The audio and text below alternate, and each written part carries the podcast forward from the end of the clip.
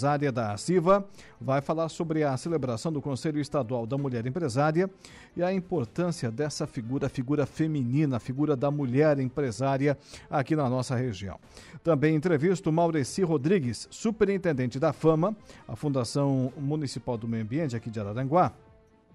Vai falar sobre o trabalho que a fundação realiza permitindo, né, permitindo o desenvolvimento da nossa cidade de Araranguá.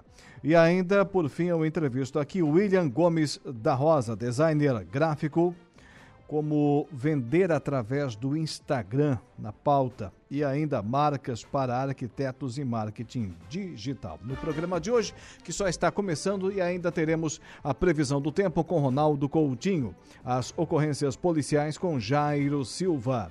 Da mesma forma, o momento esportivo com Dejair Inácio, a oração do Ângelos com o padre Daniel Zilli e a conversa do dia com Saulo Machado e ainda com a presença do Lucas Casagrande. Para você interagir aqui conosco é muito fácil, basta fazer uso dos nossos canais de contato. Já está aqui prontinho do meu lado, esperando o teu recado, o nosso WhatsApp 988084667. Manda para cá a tua foto, teu áudio, mensagem de texto, vídeo, enfim. 988084667. Também à sua inteira disposição o nosso tradicional 3524-0137. Nos acompanhe lá na live do Facebook, Araranguá e estamos ao vivo no estúdio também, imagem e som no nosso canal no YouTube, o Rádio Araranguá. E em ambos os canais, lá dentro da live, tem um espaço para você também interagir aqui conosco. Vamos ao nosso ofício, que é o de informar. 16 horas mais 11 minutos, 16 e 11. Temperatura registrando nesse exato instante aqui no centro da cidade das avenidas, né? Tempo bom, tempo bom, sim, segunda-feira. Temperatura registrando 20 27 graus. Aliás, foi final de semana inteiro, né, Eduardo? Tempo bom aqui na nossa região, né? Que maravilha. Olha, presidentes reeleitos da Câmara e do Senado definem reforma tributária como prioritária. Bancada Federal Catarinense se posiciona sobre o assunto. Repórter Rita Sardi. Reeleitos presidentes da Câmara dos Deputados Arthur Lira e do Senado Rodrigo Pacheco definem a proposta de emenda constitucional da reforma tributária como a votação mais urgente do parlamento. Há cerca de dois anos, duas PECs, a 110 e a 45, tramitam nas duas casas, mas sem um consenso total. Pacheco e Lira informaram que estas propostas devem ser reanalisadas agora com os novos parlamentares que tomaram posse e o governo federal ainda deve enviar ao Congresso uma proposta de seu interesse. Dentro da bancada federal catarinense, a reforma tributária é praticamente uma unanimidade. O deputado Rafael Pezente, do MDB, defende reunir especialistas sobre o tema para subsidiar os parlamentares durante a discussão. Nós não temos apenas um projeto de reforma tributária tramitando aqui em Brasília. É um tema muito complexo. E para todo tema complexo, existe uma solução muito simples que não funciona. Então, um tema complexo como esse exige muito debate, muita discussão e trazer para o Congresso pessoas que saibam mais do que os próprios deputados. Porque o deputado não pode imaginar que ele, se vestindo do mandato, passa a conhecer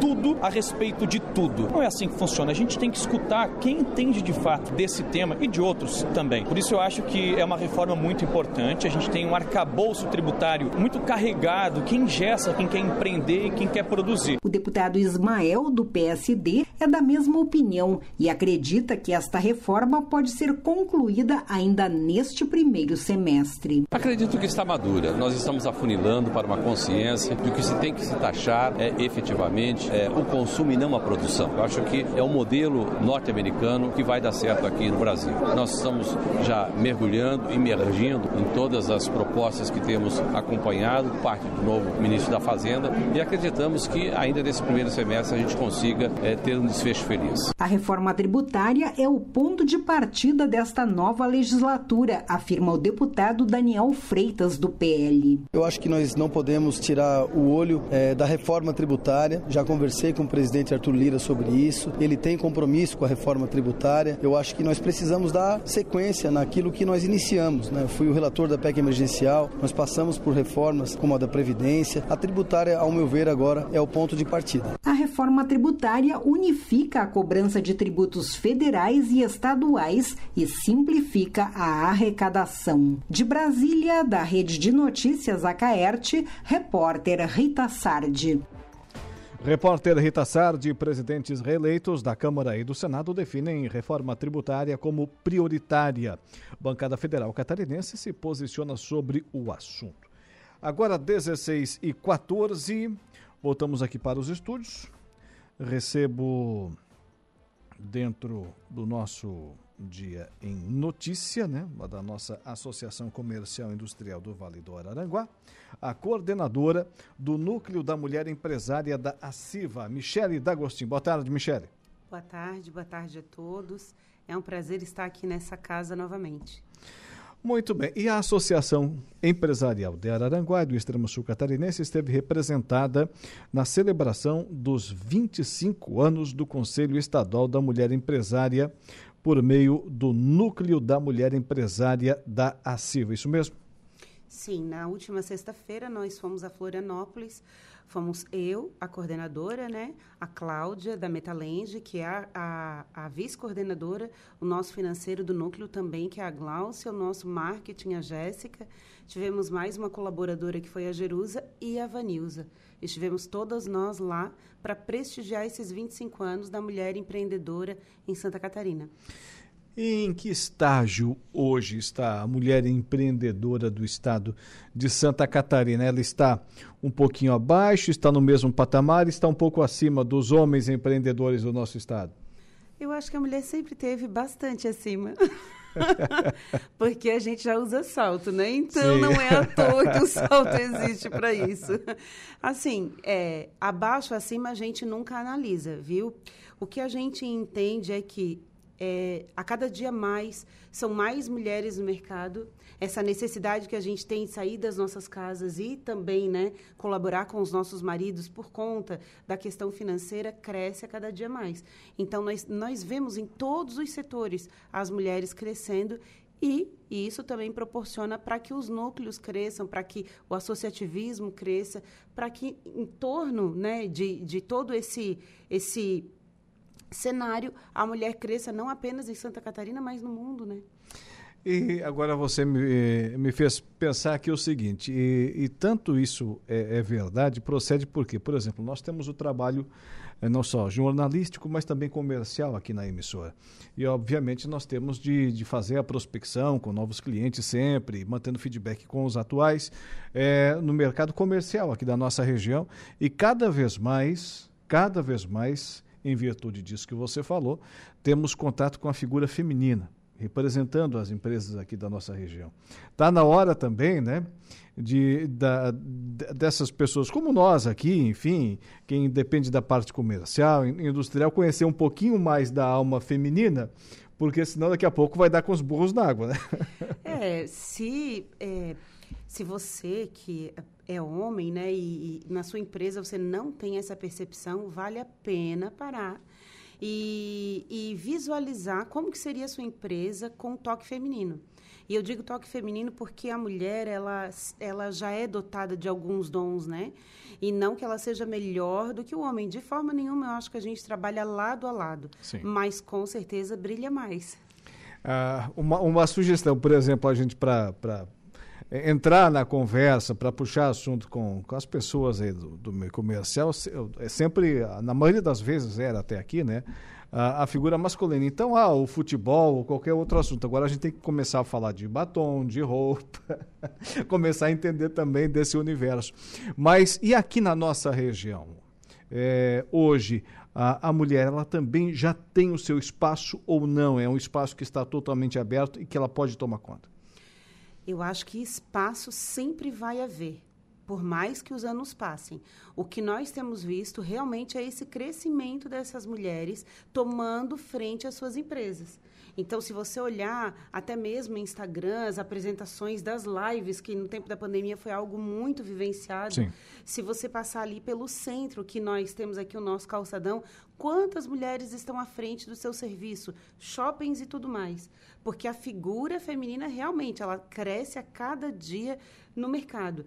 E isso, na minha, na minha área, né, que é o mercado imobiliário, eu tenho visto crescimento gigantesco, o que para mim é uma felicidade, porque a, trabalhar com a mulher é diferente do que trabalhar com o homem, porque a mulher ela se relaciona de uma forma diferente. Ela abre mais portas, ela abre mais espaço e ela é mais duradoura no que ela faz homem, às vezes, ele é mais metódico, né? Ele é mais direcionado, ele é mais focado. Né? Não que a mulher não seja, de forma alguma. Mas é que ela já tem conhecimento com um, com o outro, e vai assim, vai assado. E aí acaba trazendo uma perspectiva de lucro, de ganho muito maior por conta disso.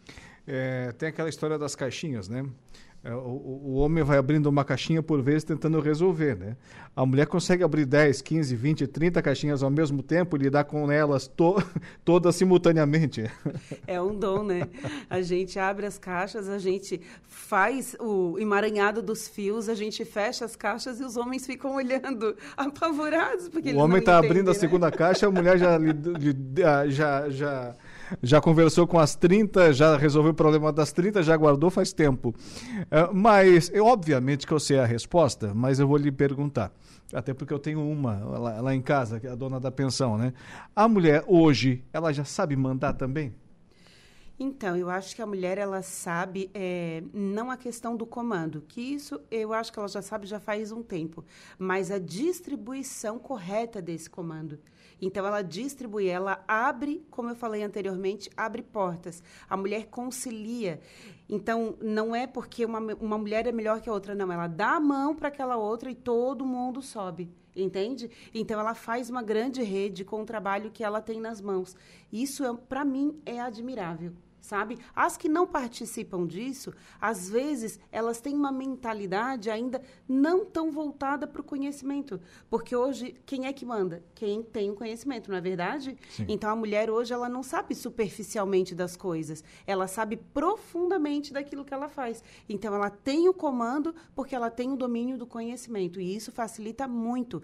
Onde a nossa cidade cresce, é, a questão do mercado em si ele cresce, se torna muito mais aquecido porque ela não busca ali fazer apenas o seu trabalho, não, ela quer conhecer o que ela faz. E aí ela faz muito bem feito. E dentro da CIVA hoje, como está a figura da mulher? Além do, do núcleo da mulher empresária. Nós participamos, tem mulheres em todos os núcleos, né? E aí, trazendo então para o nosso núcleo ali da mulher empresária, nós temos diversos setores, o nosso núcleo ele é multissetorial. E do ano passado para cá, a gente teve uma busca muito maior do que nos demais anos para que as mulheres viessem a participar. Então, nós temos hoje pessoas de toda a região da MESC.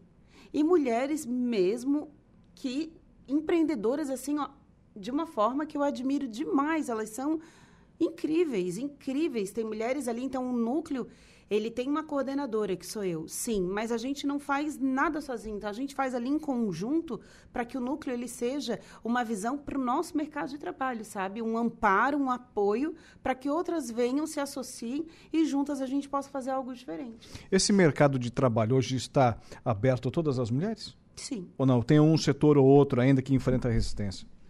Eu acho que a mulher ela enfrenta resistência por ser mulher. E isso acontece diariamente, né?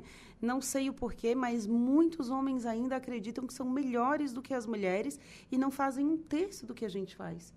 Tudo bem, a gente respeita e segue a vida fazendo, né? Sim. E não apontando que somos, né? Mas fazendo. Agora, me diz uma coisa, Michele. É, dentro da CIVA, por exemplo, existe um, um treinamento específico, existe é, uma forma de lidar diferente da mulher, lhe preparando justamente para esse caminho a ser trilhado é, com relação aos homens ou não? O, o, o conteúdo repassado, o aprendizado é o mesmo? Nós temos diversos núcleos, então o que acontece nos núcleos, isso se torna diferente. Né? O, o, núcleo ali de arquitetos e, e, profissionais semelhantes, ele trata de um jeito. O nosso núcleo da mulher, ele capacita mulheres. Então, a gente passou agora, no término do ano 2022, pelo segundo episódio dos 120 dias da gestão, onde a gente ensina as mulheres e aprende junto novamente a como gerir as nossas empresas. E ali a gente faz o passo a passo, o que fortalece ainda mais as mulheres. Os demais núcleos eu não poderia te falar porque eu não participo deles, mas Sim. na convivência ali com a CIVA, eu tenho, assim como as, as mulheres do nosso núcleo, todo o apoio.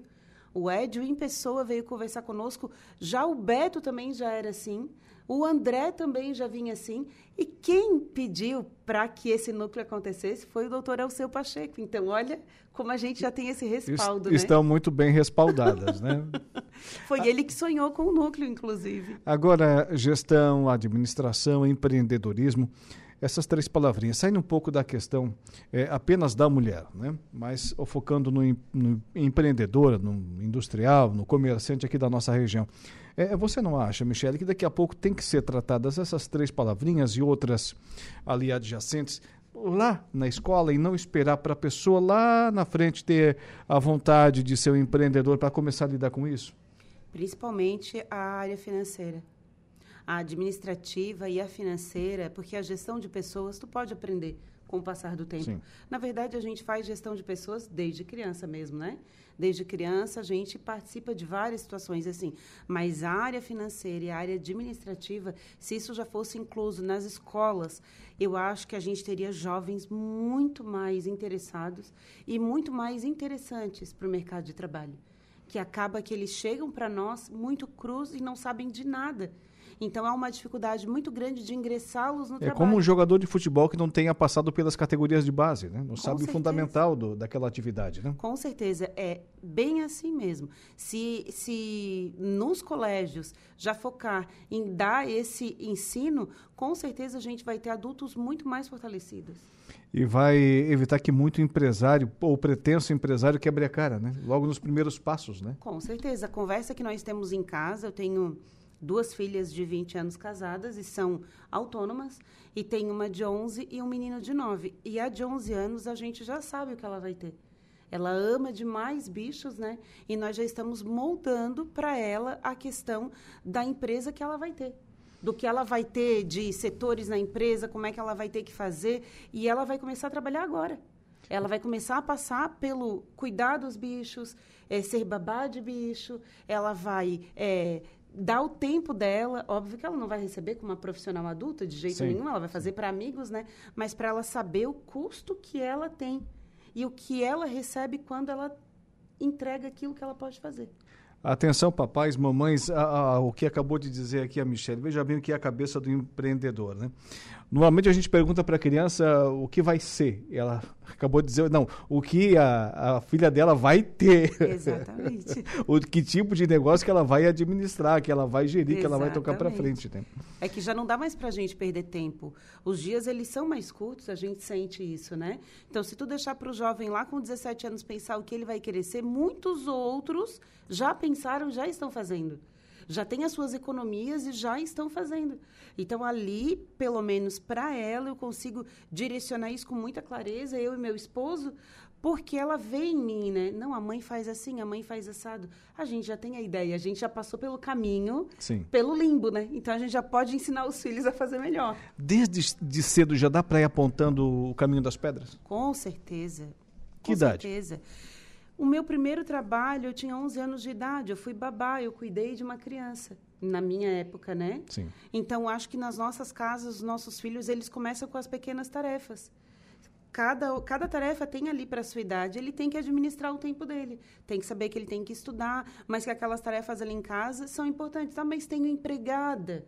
Eu sou bem aventurada, eu tenho empregada, eu também tenho. Mas nem por isso eles deixam de fazer o que eles têm que fazer, porque eles colaboram com ela. E ela não trabalha para eles. Ela trabalha para mim e para o meu esposo. Contrapartida, eles são abençoados, mas se eles quiserem algo, eles têm que fazer por eles. Sabe aquela situação assim, eu vou trabalhar para deixar herança para os meus filhos? Eu, por muito tempo, pensei assim. Hoje eu já não penso mais. Os meus filhos vão trabalhar para buscar a herança deles. E a partir do momento em que a conquista é de responsabilidade deles, certamente a, a valorização será muito maior. A valorização pelo caminho, né? A valorização pelo progresso, pelo processo. Então, com certeza. E assim também é na vida de qualquer empreendedor. Se tu pega tudo de mão beijada e tu não sente as dores, porque ser empresário é um parto que não acaba, né? A gente está feliz, a gente está rindo, a gente tem. O nosso filho ali é mais bonito que todo mundo. E Deus livre se alguém falar diferente. Mas é um parto que não acaba. Um dia é aqui, outro dia é ali, um dia é aqui. E a gente vai vencendo as pedras. É aquela história, né? A maioria das pessoas fala: não, tem que matar um leão por dia. O empresário ele tem que matar um leão e deixar o outro tonto para o dia seguinte. Olha, no progresso que a gente está passando, a gente está matando o leão, não sabe o que vai fazer com a carne. É. Tá vendo se vai matar de fato, se não dá uma conversada com ele ali, os dois juntos vão para o caminho caminho mais longo. Sem dúvida nenhuma. E, e nessa questão que você falou agora, é, tem um pensador, ele é palestrante, enfim, é um dos melhores do nosso país, chamado Mário Sérgio, Sérgio Cortella. Ele sempre fala da questão qual é a obra.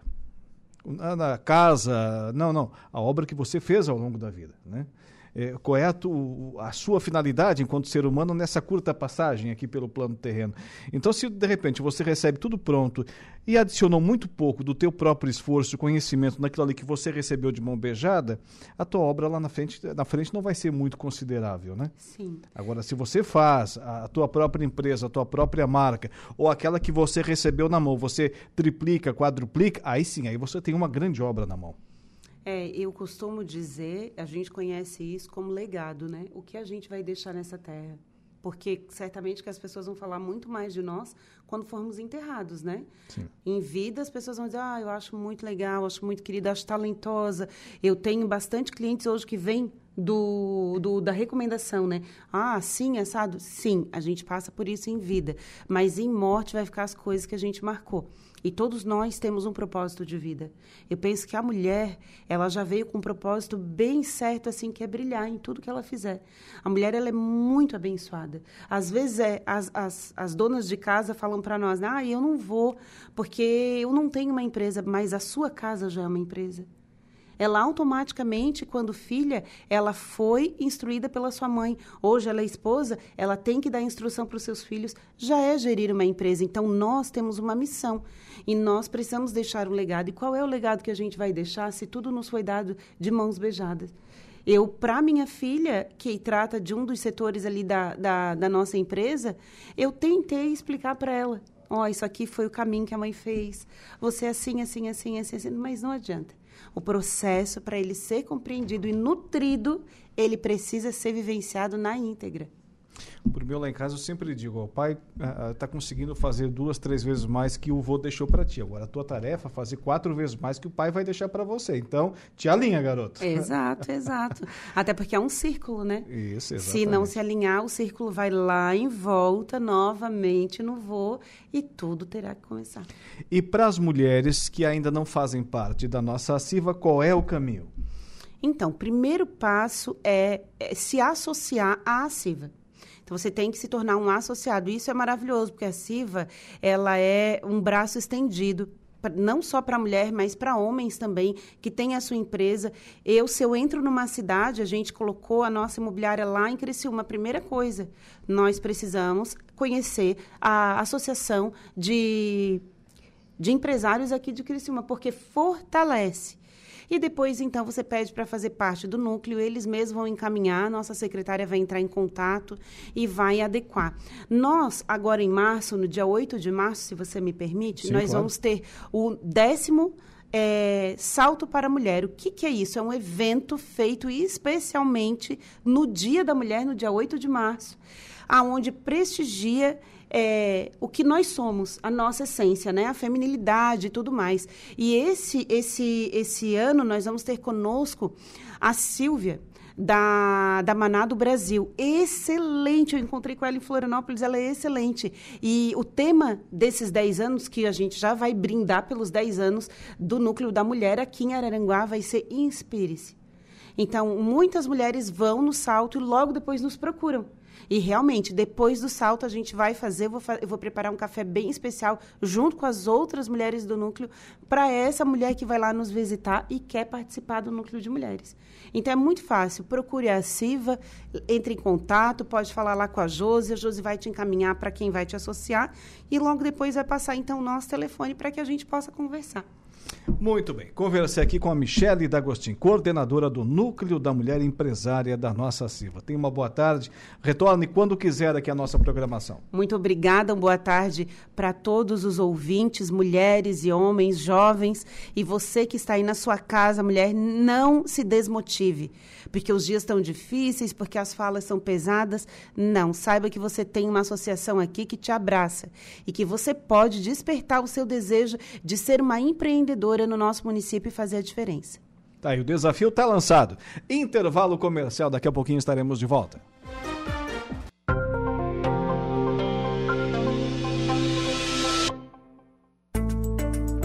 Previsão do tempo. Oferecimento. Graduação Multi-UNESC. Laboratório Rafael. Lojas Benoit. Bife Materiais de Construção. E Escuna Capitão dos Ganchos 1. Passeios de sexta a domingo no Rio Araranguá. Fone 99144 2357.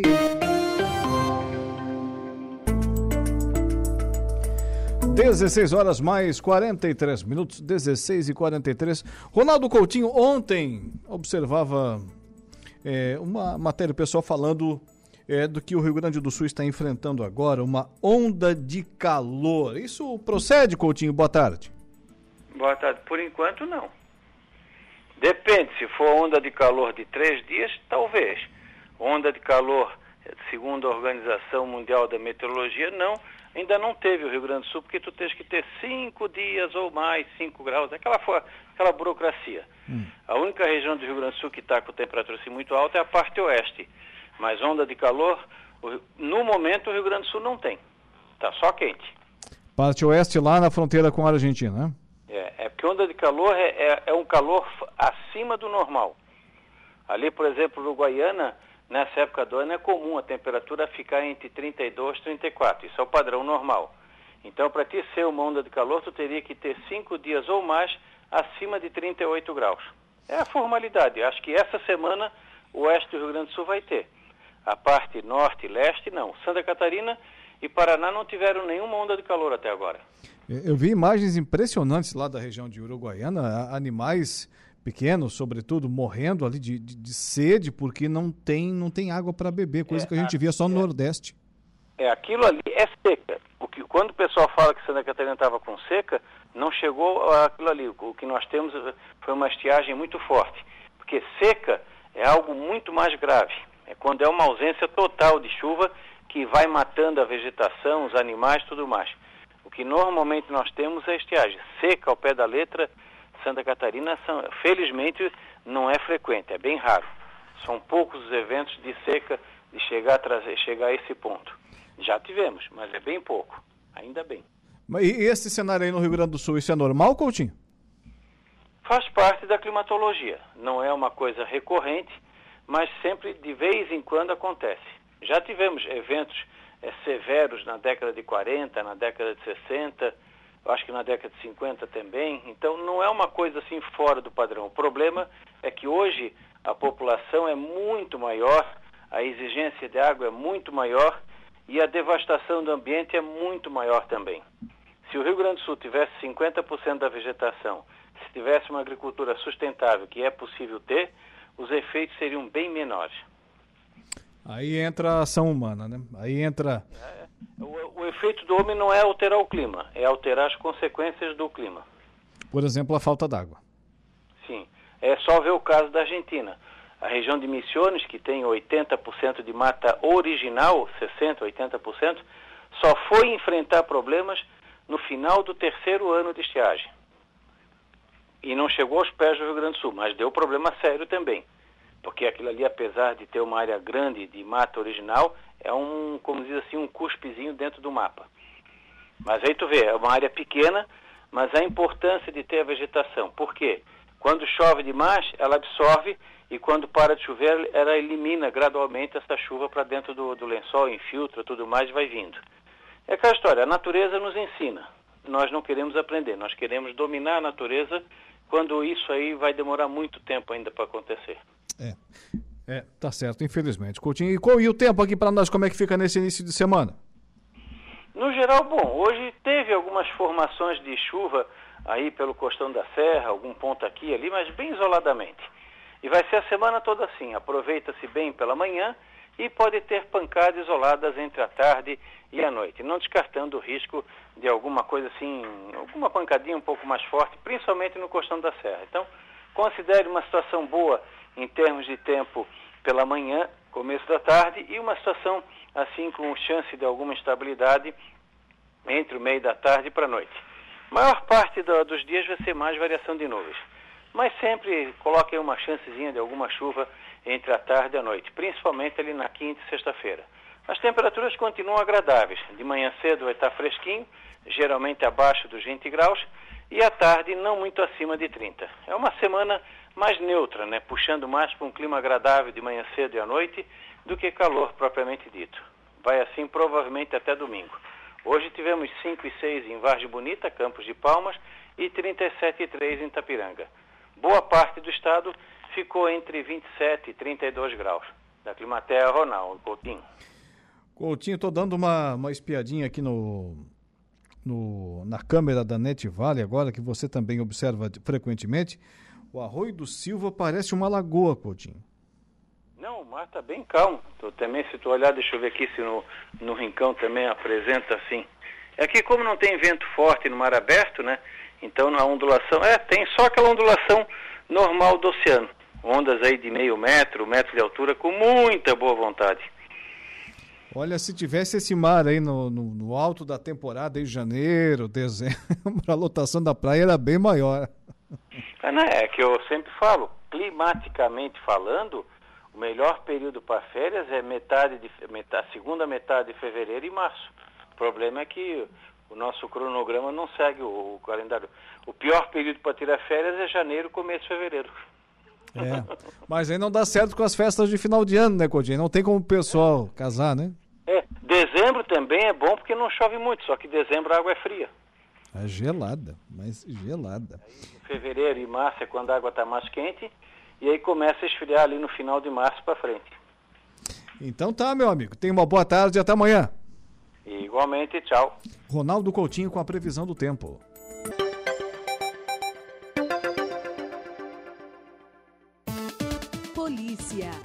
Oferecimento. Unifique. A tecnologia nos conecta. Autoelétrica RF Araranguá. E Estruturaço. Loja de gesso acartonado.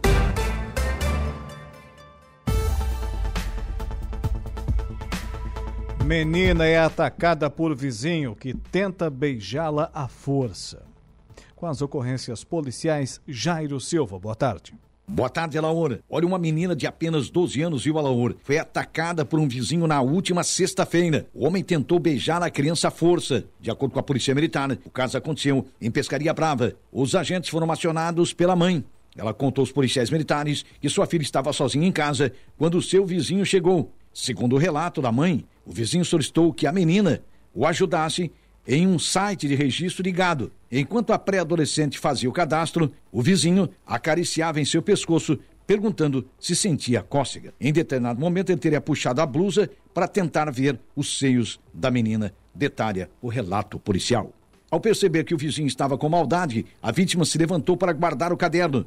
Foi quando o homem a agarrou e tentou beijar na força por duas vezes. Quando a vítima se soltou, o vizinho deu um tapa em suas nádegas e pediu que ela enviasse fotos íntimas para o seu celular, relatou a mãe da criança. Na ocasião, a Polícia Militar registrou um boletim de ocorrência. Estamos de volta com O Dia em Notícia.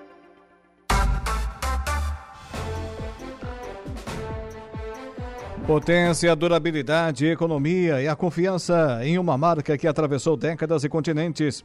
Esses são os tratores da linha JP, líder de vendas e de resultados para o empreendedor do agronegócio. São 25 anos de uma empresa construída pelo empenho e obstinação de uma família, colaboradores e clientes. Januário Máquinas, a força que a sua terra precisa. Entidades médicas de Santa Catarina são desfavoráveis à contratação de médicos não aprovados pelo exame Revalida. Tribunal Regional Federal, em Brasília, determina a recontratação de médicos cubanos. COSEMESC defende revalidação do diploma. Repórter Carol Denardi.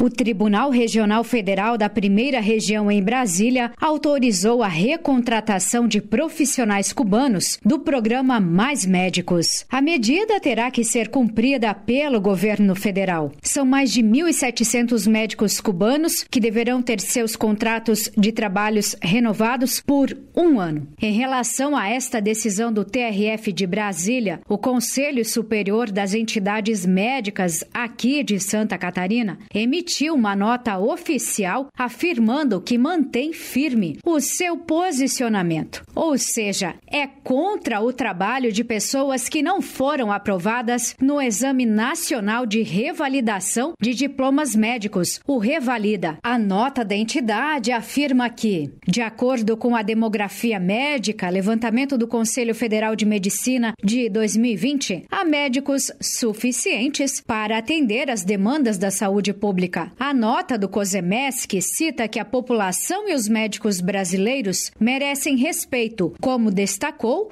o oncologista e secretário do Sindicato dos Médicos do Estado, Leopoldo Bach. Nós entendemos que, além de ser uma afronta a leis já existentes, também é algo que é uma afronta à população, uma vez que, mais uma vez, estão tentando fazer uma má gestão na área da saúde, colocando pessoas sem qualificação para atender os pacientes em locais mais pobres pobres, de difícil provimento, que não, nem por serem pobres deixam de ser dignas e merecer um atendimento digno.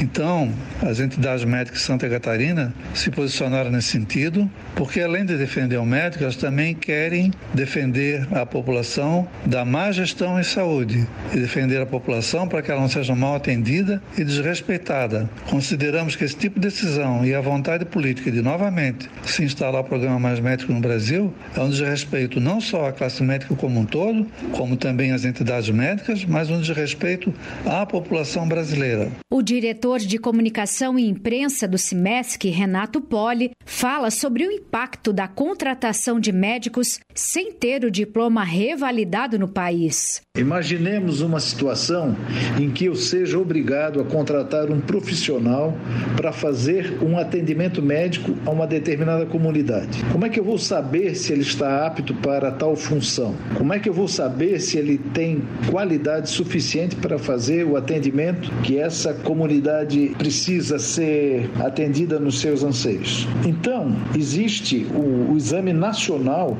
de revalidação de diploma médico, que é um exame realizado anualmente para validar os diplomas de médicos expedidos por universidades fora do Brasil. É uma prova aplicada em 37 universidades públicas. As entidades médicas são contra os médicos sem revalida porque não comprovam a sua capacidade técnica, o que pode implicar em ter uma dificuldade em se fazer diagnóstico e o tratamento adequado do paciente que procura aquele é, determinado profissional. Essa decisão da Justiça Federal busca atender principalmente regiões do país de mais difícil acesso. Mas para o ginecologista e obstetra Renato Poli, algumas políticas de saúde podem contribuir para ter mais médicos no interior do país, onde a demanda é maior. As entidades médicas entendem que, havendo a implementação necessária de políticas corretas para atender às demandas de saúde pública, abrangendo todos os rincões do nosso país, quais seriam as principais políticas de saúde? As estratégias de saúde da família, o Programa Nacional de Imunizações, o controle da AIDS, o Sistema Nacional de Transplantes, o Programa Nacional de Controle ao Tabagismo. A implantação da carreira de Estado também se faz muito necessária, com a estruturação de ambientes de trabalho condizentes com a importância dos serviços prestados, condições dignas de trabalho, certeza de uma remuneração adequada, tudo são fatores que concorrem para essa necessidade de se estabelecer essas metas.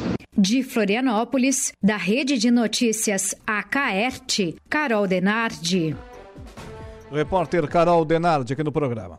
Agora vamos rapidamente ao intervalo comercial. Antes dele, Igor Klaus com a notícia da hora.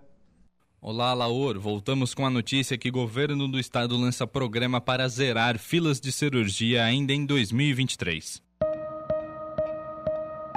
Notícia da hora. Oferecimento. Giasse Supermercados. Laboratório Bioanálises. Civelto Centro de Inspeções Veicular. Clínica de Olhos São José. Lojas Colombo. E Rodrigues Ótica e Joalheria. O governador Jorginho Melo e a secretária de Saúde, Carmen Zanotto, apresentaram nesta segunda-feira, dia 6, o Programa Estadual de Cirurgias Eletivas, com a meta de zerar em até seis meses a lista de espera por procedimentos cirúrgicos na rede pública de saúde no estado. O orçamento previsto é de 235 milhões de reais para o Fila Zero até 2026 Estão incluídas no programa também as pessoas que aguardam por consultas cirúrgicas, exames e diagnósticos assegurados atendimento prioritário aos pacientes oncológicos. Mais de 225 mil catarinenses serão diretamente beneficiados. Mais informações você acompanha em nosso portal. Acesse radioarananguá.com.br. Para o Notícia da Hora, Igor Klaus.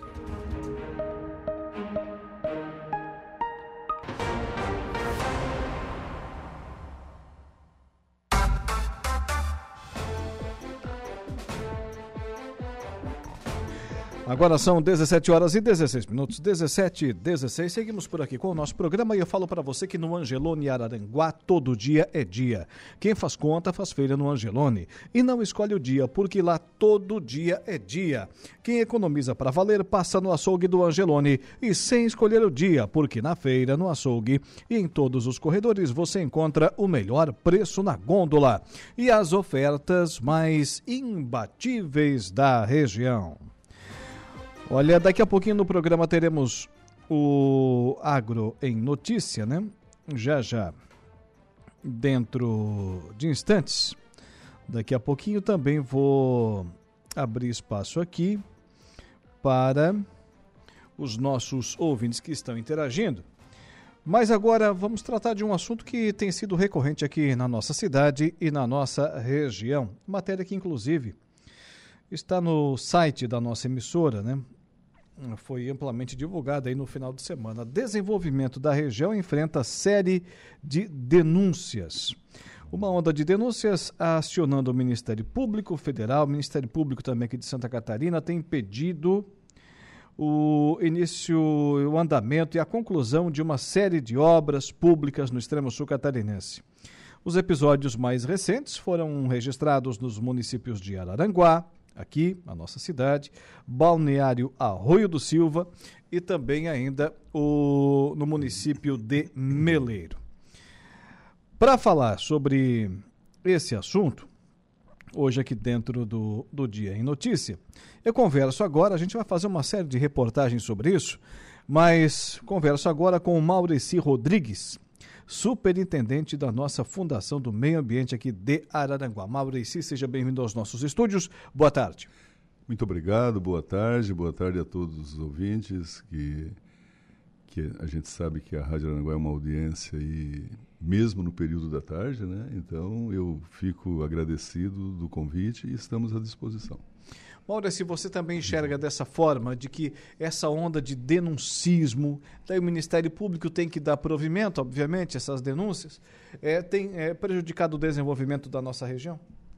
Ah, com certeza, né? Porque, principalmente nessa administração que a gente está tendo com o prefeito César e o vice Tano, né? Que a cidade está é, a olhos vistos, passando por uma grande transformações em obras, né? E essa infraestrutura toda de obras aí, benfeitorias, a, a cidade vinha precisando e o povo almejando há muitos anos, né? E agora que a gente está com uma administração realmente trabalhando bastante, né?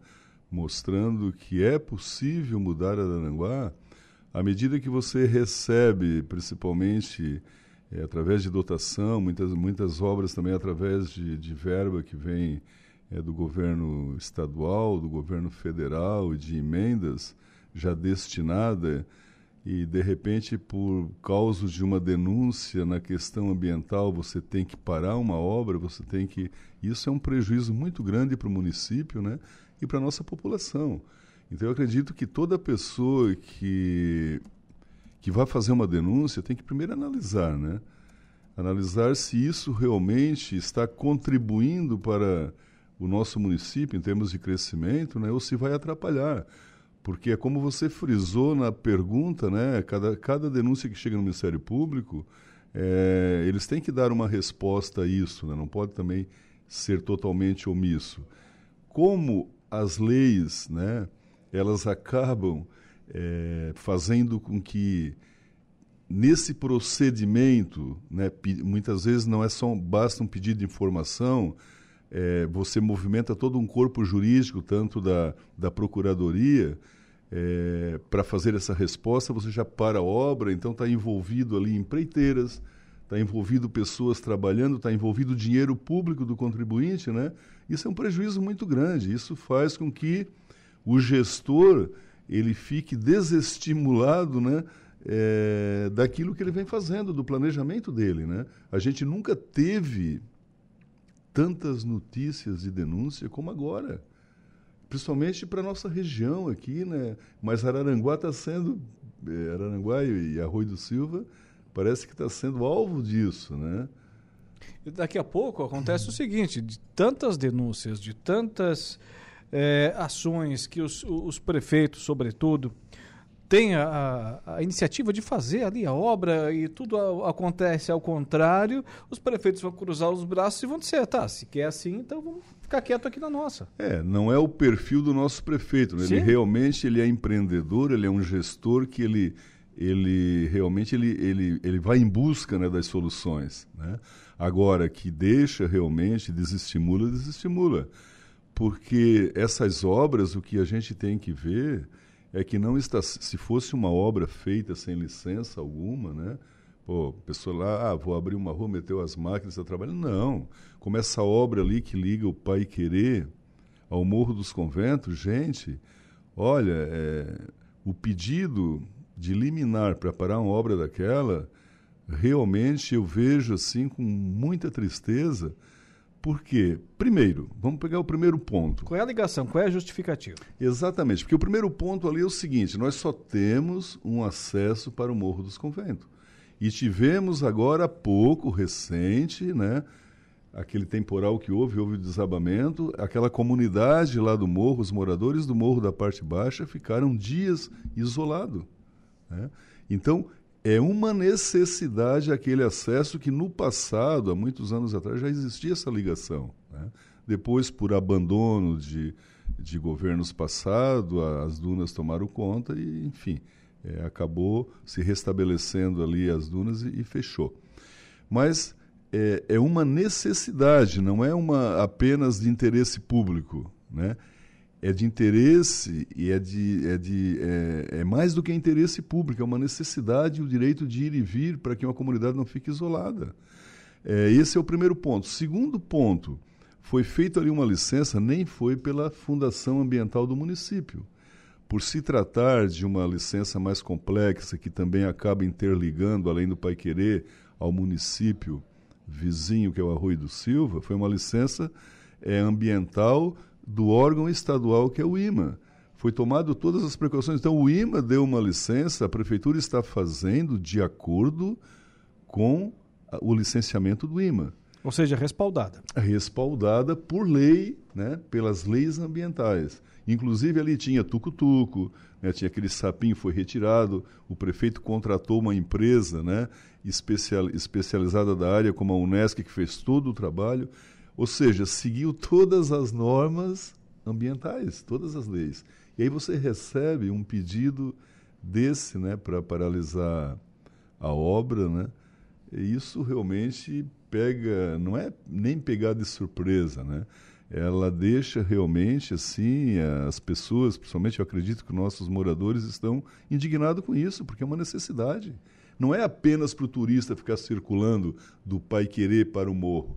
Não, é uma necessidade. Eu acho que a vida humana está acima né, de qualquer norma ambiental. Mas, abro aqui um parênteses, existe a licença ambiental dentro das normas ambientais. Agora, Maurício, por exemplo, é, há, existe uma denúncia, seja essa obra ou qualquer outra aqui na nossa região. O Ministério Público ele é provocado, ele é acionado e tem que, obviamente, se manifestar. Ao invés de ele mandar parar a obra, ele não poderia, por exemplo, ir no local, fazer uma averiguação, eh, dar esse tipo de provimento àquela indicação da denúncia? É, exatamente. Eu não vou entrar muito nesse no, no, tema legal, porque não é a minha área, eu não tenho formação é, de direito, né? Nós temos lá a nossa procuradoria, né? tem a procuradoria do município que já fez a defesa, mas eu vou me apegar a um detalhe muito importante que está no processo, que qualquer leigo pode ver o processo né? e verificar, onde a alegação do Ministério Público é que não foi apresentado um estudo pra, e, que tivesse uma área que causasse menos impacto ambiental. Né? Uma alternativa. É, é, uma alternativa. Não, mas foi sim, foi feito um estudo baseado em quê? Baseado no seguinte, que ali, antigamente, já, já existia um acesso. Né? E que é realmente a parte que menos impacto ambiental causa. Esse cuidado foi tomado também. Né? Então, não justifica isso. Né? Então, eu acredito que esse bom senso né, deveria também, no meu entendimento, existir por parte do Ministério Público, pelo menos fazer essa, esse contato. Afinal de contas, a gente a gente está aberto né, para todo tipo de informação. Né? O nosso, a nossa administração ela é uma administração aberta, pautada na transparência, né? Então bastaria fazer esse tipo de, como você falou, esse tipo de, de averiguação e, e pedido de informação para a Procuradoria, não precisaria entrar direto num juiz, né? No juiz federal, pedindo a, a liminar para embargar a obra. Eu acho que isso é uma medida assim, um tanto é, forte demais para o município, né? para não dizer assim autoritária. Né? Eu acho que se tivesse se abrindo algum acesso é, de via pública que não fosse necessária, até justificaria. Mas ali é extremamente necessário para que não se corra o, o, risco de novamente deixar aquela comunidade em isolamento.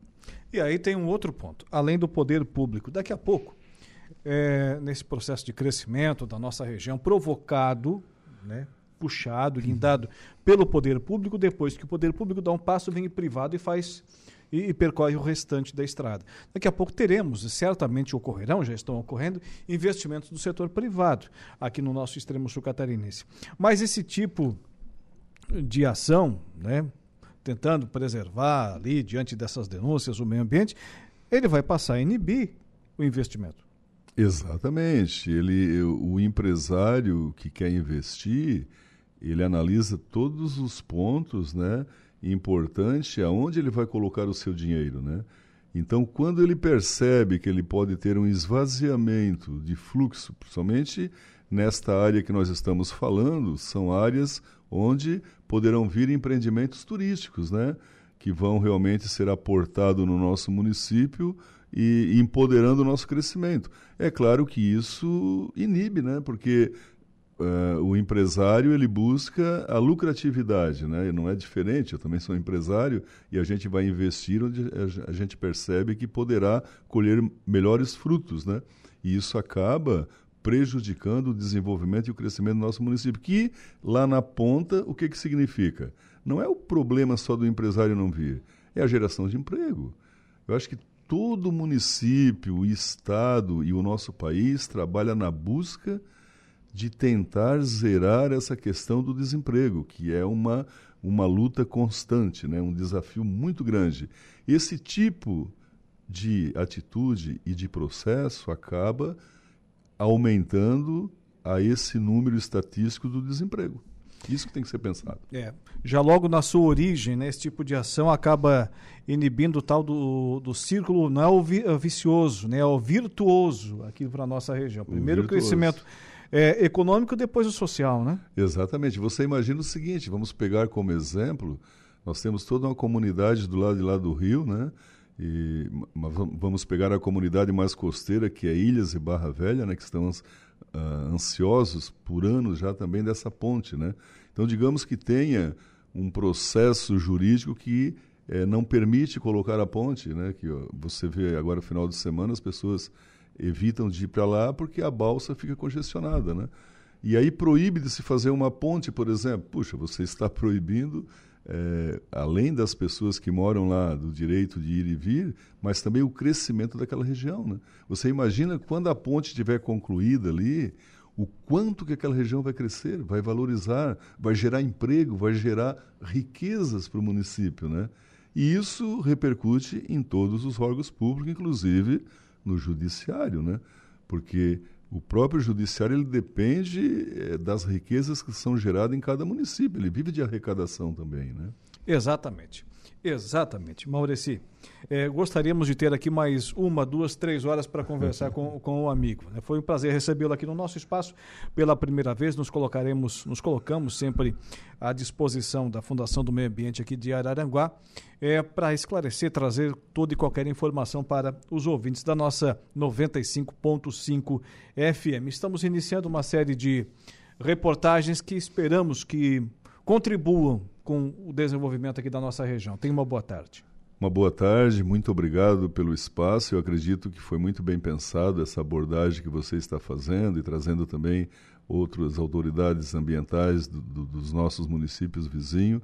É isso, eu acredito que com a imprensa, né, com a, a questão da, é, do, do, nosso lado e divulgando essas nossas dificuldades, é que a gente vai conseguir realmente também sensibilizar né, as autoridades para que há essa necessidade de que a gente possa crescer realmente com uma certa é, liberdade de trabalho. Né? Isso é muito importante. Eu agradeço, a gente está sempre à disposição. Muito obrigado.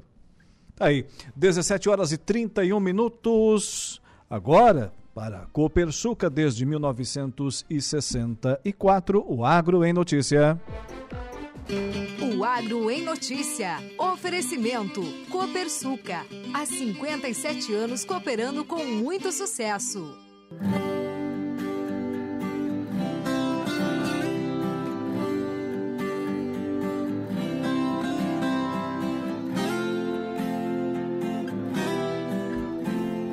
17 horas mais 32 minutos, 17 e 32. O Agro em Notícia tem sempre o oferecimento da Copersuca desde 1964.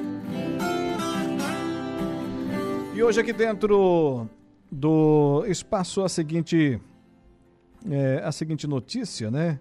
Em, em destaque. Lembrando que no próximo dia 9, no próximo dia 9, teremos a, a quinta a quinta abertura oficial da colheita do arroz aqui no nosso estado de Santa Catarina e vai acontecer lá no município de Tubarão, lá no município Tubarão, né? a quinta abertura oficial da colheita do arroz em Santa Catarina. Olha, três empresas de insumos agrícolas ocidentais suspenderam os embarques de sementes de girassol para a Rússia, informou o jornal Isvestia nesta segunda-feira, citando cartas recebidas por várias empresas russas.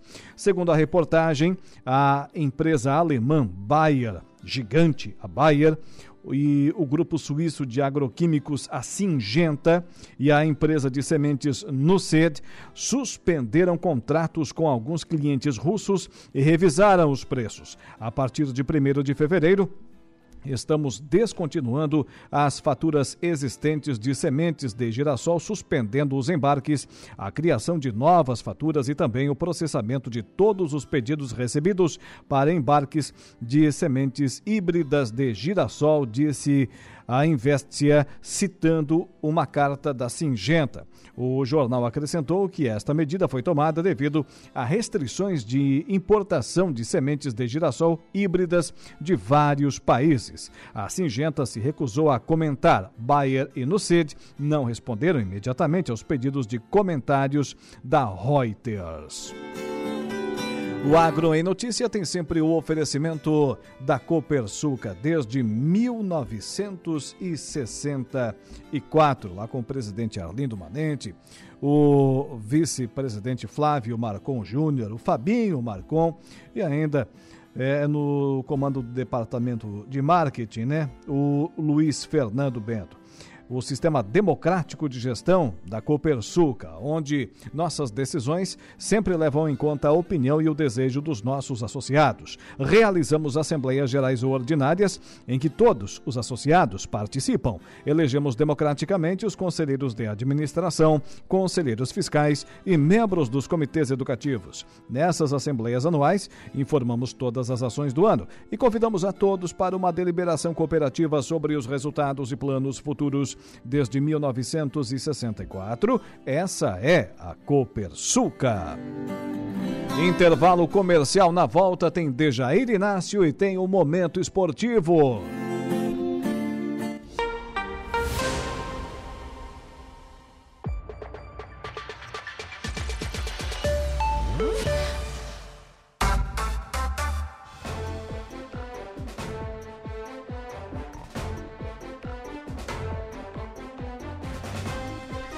Agora são 17 horas e 46 minutos, 17 e 46. Olha, aplicativo Angelone é um novo jeito de você encher o carrinho. É bem simples. Baixe o aplicativo, se cadastre, acesse o canal Promoções, ative as ofertas exclusivas de sua preferência e pronto.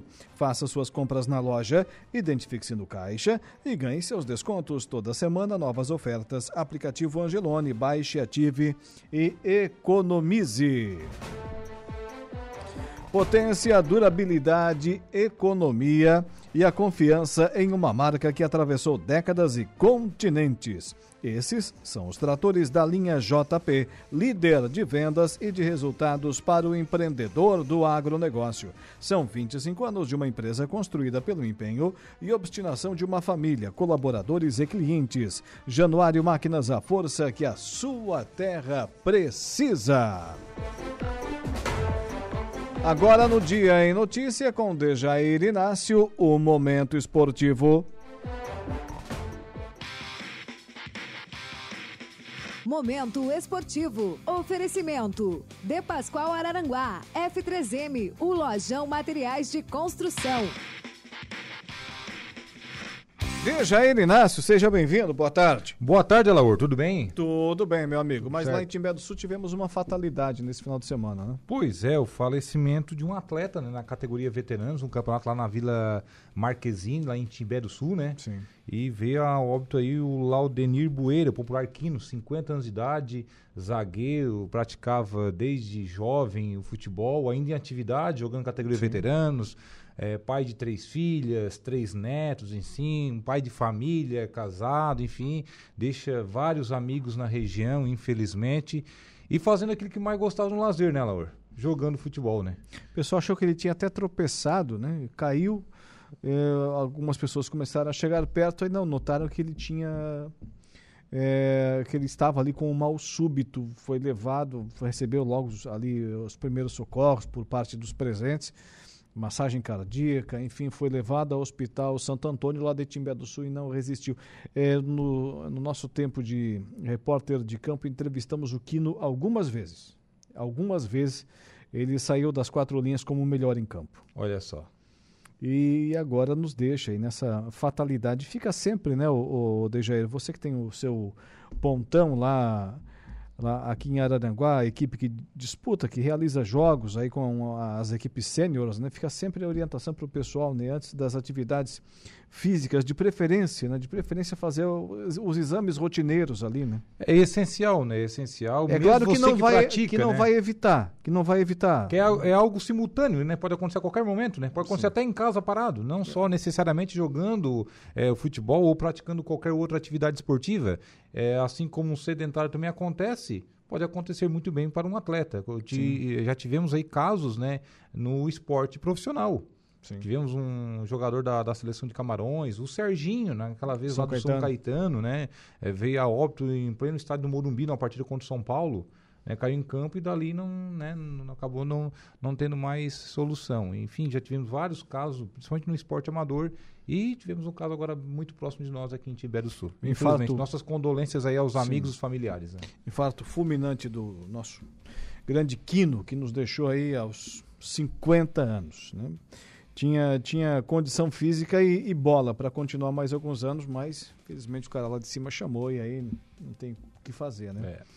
Mas então, Deja, quartas eh, do sintético hoje no Arroio do Silva. Começa hoje as quartas de final do campeonato sintético do Balneário Arroio do Silva. São dois jogos hoje, Alaor, e dois jogos na segunda-feira da semana que vem. Hoje jogam Ouro Negro Penetras contra o Bruder.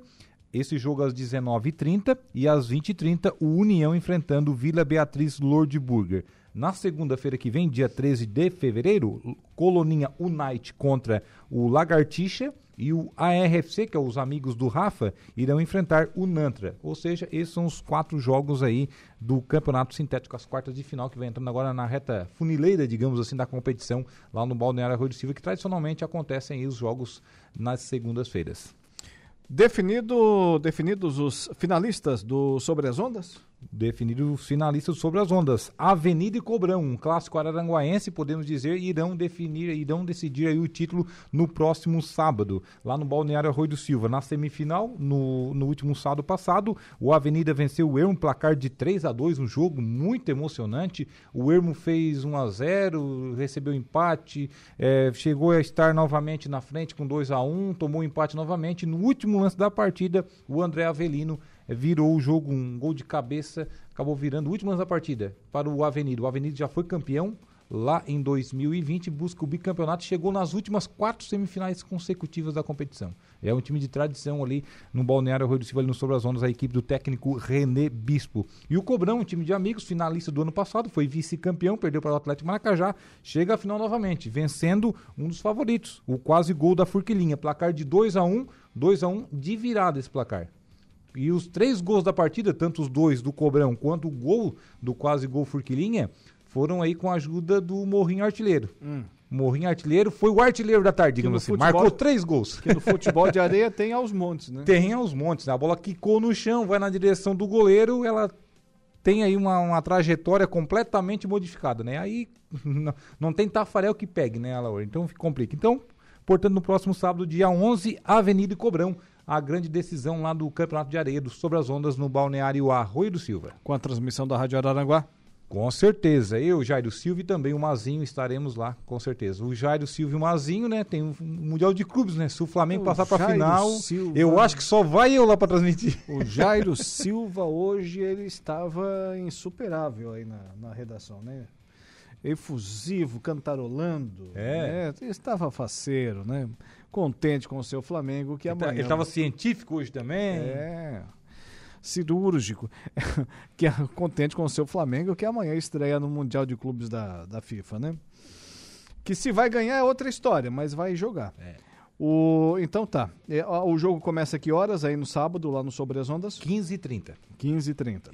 Beach Soccer em Ilhas. Beach Soccer em Ilhas. Também tivemos semifinal no último sábado. BMH Construções venceu o Primos da Ilha, placar de 5 a 3 e os nativos venceu aí o time da Lagoa, placar de 6 a 5. Muitos gols lá no Beach Soccer de Ilhas. Final, BHM Construções contra o Nativos. Essa data ainda a definir. Muito provável que seja somente em março, tá? Porque no próximo sábado, próximo final de semana, na verdade, haverá uma festa lá em Ilhas. No outro final de semana seguinte. Festa da comunidade? Festa da comunidade, que é. Agora não lembro agora o, o padroeiro. É, no outro final de semana subseguinte terá aí a, o carnaval. E depois tem a arrancada de caminhões, muito provável que seja naquela data ali da arrancada de caminhões, que será no sábado, dia 4 de março. Muito provável que seja a data aí essa data, já que no final ali, na finaleira, depois dos dias 20, é, segundo informações né, do pessoal lá que coordena o campeonato, é, houve ali uma, um acordo entre as equipes que não houvesse a data da final por aqueles dias. E será assim somente no início de março. Muito provável, ainda falta confirmar, mas muito provável que seja somente ali no dia 4 de março a grande decisão, um mês após aí a semifinal da competição. Muito bem. E no Campeonato Catarinense? No Campeonato Catarinense temos a caçamba também, né? Ah, Tem não, a Praia da não, Caçamba. Não, tá, estava atrás. Muito bem. Antes. Praia antes da aqui. Caçamba também semifinal. Vai se afunilando aí as competições de verão aqui na região. Lá tem duas categorias. Sim. Os jogos acontecem no, aos domingos. Ontem o seu Tec Amigos empatou em 1 a 1 com o Arroio Beach. Nos pênaltis, 4 a 3 seu Tec. O Vimoendo empatou em 0 a 0 com o Raizeira. Venceu nos pênaltis, 4 a 3. Portanto, final da categoria livre na caçamba, seu Tec contra Vimoendo. Na categoria veteranos, bora lá 5, JKS Construções 3. E o Raizeira venceu o Lagoão, placar de 4 a 0. Afinal, bora lá e raizeira. As finais agora irão acontecer, categoria livre e veteranos, no sábado, dia 25 ou no domingo, dia 26 deste mês de fevereiro. Isso porque no próximo final de semana, próximo domingo, dia 12, tem um torneio feminino na mesma quadra lá é, de futebol de areia. E no outro final de semana subseguinte, dia 19, haverá aí o carnaval. Tá certo. Agora sim, Campeonato Catarinense. Campeonato Catarinense, tivemos aí a quinta rodada nesse final de semana da competição. Campeonato Catarinense que o Criciúma passa em branco mais uma rodada, né? Acabou não vencendo nessa rodada o Tigre. Daqui Com... a pouco sai da zona de classificação. É, né? já caiu para sexto, né? É, já tá ficando meio longe aí o tricolor carvoeiro. Ontem, então tivemos esse final de semana Concórdia 2 a 2 com a Chapecoense, o Havaí no clássico da capital com a arbitragem do Ramon Abateabel venceu 4 a 0 o Figueirense. Olha só, o Figueirense é até favorito. Estava mais ajustadinho, o Havaí vinha pelas beiradas, acabou goleando a equipe do Havaí. O, isso que o técnico Alex, né, Cabeção, estreando em clássicos, né? O Alex Cabeção, craque do Palmeiras, enfim, da seleção brasileira. O Marcílio Dias venceu o Camboriú placar de 1 a 0. O Joinville não saiu do 0 a 0 com Barra, esse jogo lá na Arena em Joinville. Também tivemos o Ertílio Luz, novo líder do campeonato, vencendo o Atlético Catarinense esse jogo lá no Orlando Scarpelli, placar de 1 a 0 e o Criciúma 1 a 1 com o Brusque. Esse jogo do Criciúma teve o gol mais rápido já registrado na história do Campeonato Catarinense. O volante Rômulo do Criciúma marcou aos 15 segundos de jogo. Ué? A bola só rolou no meio-campo, foi pro lado esquerdo, cruzamento na área e ele acabou marcando. É. Diz pra Siri ficar quieta aí, diz pra ela esperar um pouquinho. A Alexa é. Mas então tá, o, o Criciúma marcou o gol mais rápido da, da história dos catarinenses? Da história dos catarinenses. 15 segundos? 15 segundos, muito rápido. Praticamente nem tinha começado, né? É. Mas depois o time do Brusque foi lá e empatou. Empatou somente no segundo tempo. Ainda no primeiro tempo, o Criciúma teve a chance de, de fazer 2 a 0 Teve bola na trave. Foi um jogo morno em geral, mas o Criciúma teve as melhores oportunidades. No último lance da partida, quando estava 1 a 1 no segundo tempo, aos 48, 49, teve mais uma bola na trave do Criciúma. Quase teve duas vezes o jogo ganho e acabou. É, mais um fato lamentável foi após o empate do Brusque.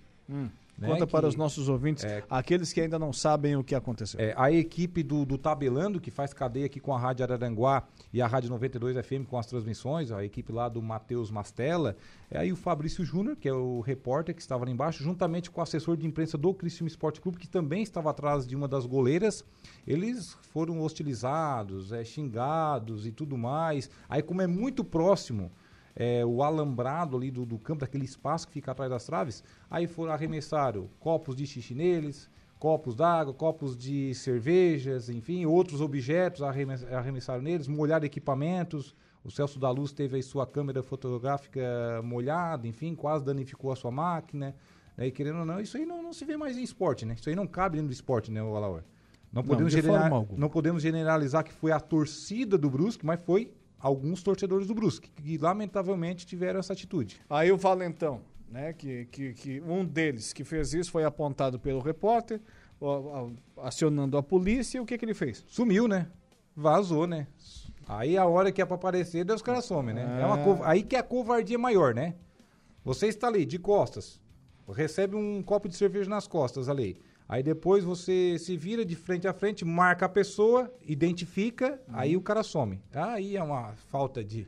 Tá, é, é, corajoso, meu amigo. Foi lá, jogou cerveja, seja lá o que for no outro. A hora que chega a polícia, bate no peito, ó. Não, foi eu. Foi eu. o negócio aqui é comigo. É. Mas não, né? É igual encrencas em beira de campo, né? Dá encrenca ali enquanto não tem a polícia militar, né? Chegou a polícia militar, some todo mundo. Não, não fui eu, não, tá não cheio. tava no meio, acabou. Tá cheio de gente é. assim. Mas vamos lá. Mas o certo é que foi, a federação já está informada disto né, estão aí, o próprio Cristiúma se está tá se movimentando, não para punir o, o Brusque, porque não, né, não cabe ao clube ser punido, mas tem que haver uma punição. Tem que haver uma punição para esse tipo, um, né, uma, uma, atitude aí mais drástica até da, da federação, não fazer mais vistas grossas, porque nos tempos passados se fazia vistas grossas, hoje não se faz mais, né? Exatamente. Tens um minuto. Vais de estaduais ou do Mundial de Clubes? Vamos de Mundial de Clubes, né? Pode Flamengo ser. estreia amanhã, 4 horas da tarde. Flamengo no Mundial de Clubes, já começa direto na semifinal. Flamengo e Al Hilal da Arábia Saudita, 16 horas, 4 horas da tarde, horário de Brasília. Na quarta-feira, a vez do Real Madrid contra o Al Ali do Egito. Amanhã, digamos que é um jogo muito difícil, né? Porque é estreia no Mundial de Clubes, enfim Ah, então tem, aquela, aquele friozinho na barriga, digamos assim, né? Você está querendo que seja difícil para o Flamengo ou você acha que vai ser difícil? Sempre é difícil. Possa que o jogo se torne fácil no decorrer da partida. Hum. Pode o Flamengo vai lá faça 3 a 0 é natural. Pode mas ser. tem aquele friozinho na barriga, sim. Tem aquela ansiedade dos atletas. Até porque o Mundial de Clubes não se joga todos os anos, né? E o Flamengo está querendo ganhar, né? Está querendo ganhar ainda mais, sabendo que o Real Madrid não está com essa bola toda. Está em crise, tá, não está assim, oscilando no espanhol, perdeu a liderança, tem jogadores machucados, como o caso do goleiro Courtois, o próprio Benzema nem foi para o Mundial de Clubes também, vários atletas, vários principais atletas do elenco não foram para o Mundial, e o Flamengo, que não tem nada a ver com isso, tem que tomar é, é, é aproveito dessa situação, claro. Primeiramente tem que passar pelo confronto da semifinal, né? Que é amanhã, 4 horas da tarde, que sempre é um confronto difícil essa semifinal. Amanhã, nesse horário, a gente já vai saber. Provavelmente. Se não der prorrogação, né? É, é. A torcida do Flamengo espera que não. Dejair Inácio, um abraço. Voltas amanhã. Um abraço até amanhã, Laura. No Momento Esportivo. Ah, querido povo de Deus, você que acompanha o Dia em Notícia, reze comigo a oração do Ângelus. Em nome do Pai, do Filho e do Espírito Santo. Amém. O anjo do Senhor anunciou a Maria e ela concebeu do Espírito Santo. Ave Maria, cheia de graça, o Senhor é convosco. Bendita sois vós entre as mulheres, e bendito é o fruto do vosso ventre, Jesus. Santa Maria, Mãe de Deus, rogai por nós, pecadores agora e na hora de nossa morte. Amém. Eis aqui a serva do Senhor. Faça-se em mim segundo a vossa palavra. Ave Maria, cheia de graça, o Senhor é convosco. Bendita sois vós entre as mulheres, e bendito é o fruto do vosso ventre, Jesus. Santa Maria, Mãe de Deus, rogai por nós, pecadores, agora e na hora de nossa morte. Amém e o Verbo de Deus se fez carne e habitou entre nós. Ave Maria, cheia de graça, o Senhor é convosco. Bendita sois vós entre as mulheres, e bendito é o fruto do vosso ventre, Jesus. Santa Maria, Mãe de Deus, rogai por nós, pecadores, agora e na hora de nossa morte. Amém. Rogai por nós, Santa Mãe de Deus para que sejamos dignos das promessas de Cristo. Oremos. Infundi, Senhor, a vossa graça em nossos corações, para que, conhecendo pela anunciação do anjo a encarnação de vosso Filho bem-amado, cheguemos por sua paixão e cruz à glória da ressurreição. Por Cristo nosso Senhor. Amém. Glória ao Pai, ao Filho e ao Espírito Santo como era no princípio, agora e sempre. Amém. Que Deus os abençoe, proteja a sua família, em nome do Pai, do Filho e do Espírito Santo. Amém. Que Deus os abençoe e até amanhã, se Deus quiser. Você ouviu A Hora do Ângelos, direto da Paróquia Sagrada Família da Cidade Alta. Rádio Araranguá A informação em primeiro lugar.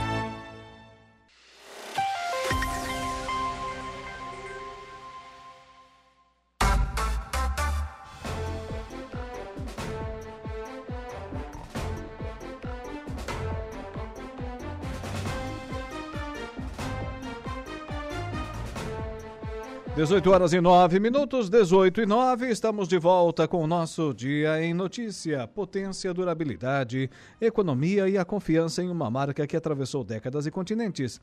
Esses são os tratores da linha JP, líder de vendas e de resultados para o empreendedor do agronegócio. São 25 anos de uma empresa construída pelo empenho e obstinação de uma família, colaboradores e clientes.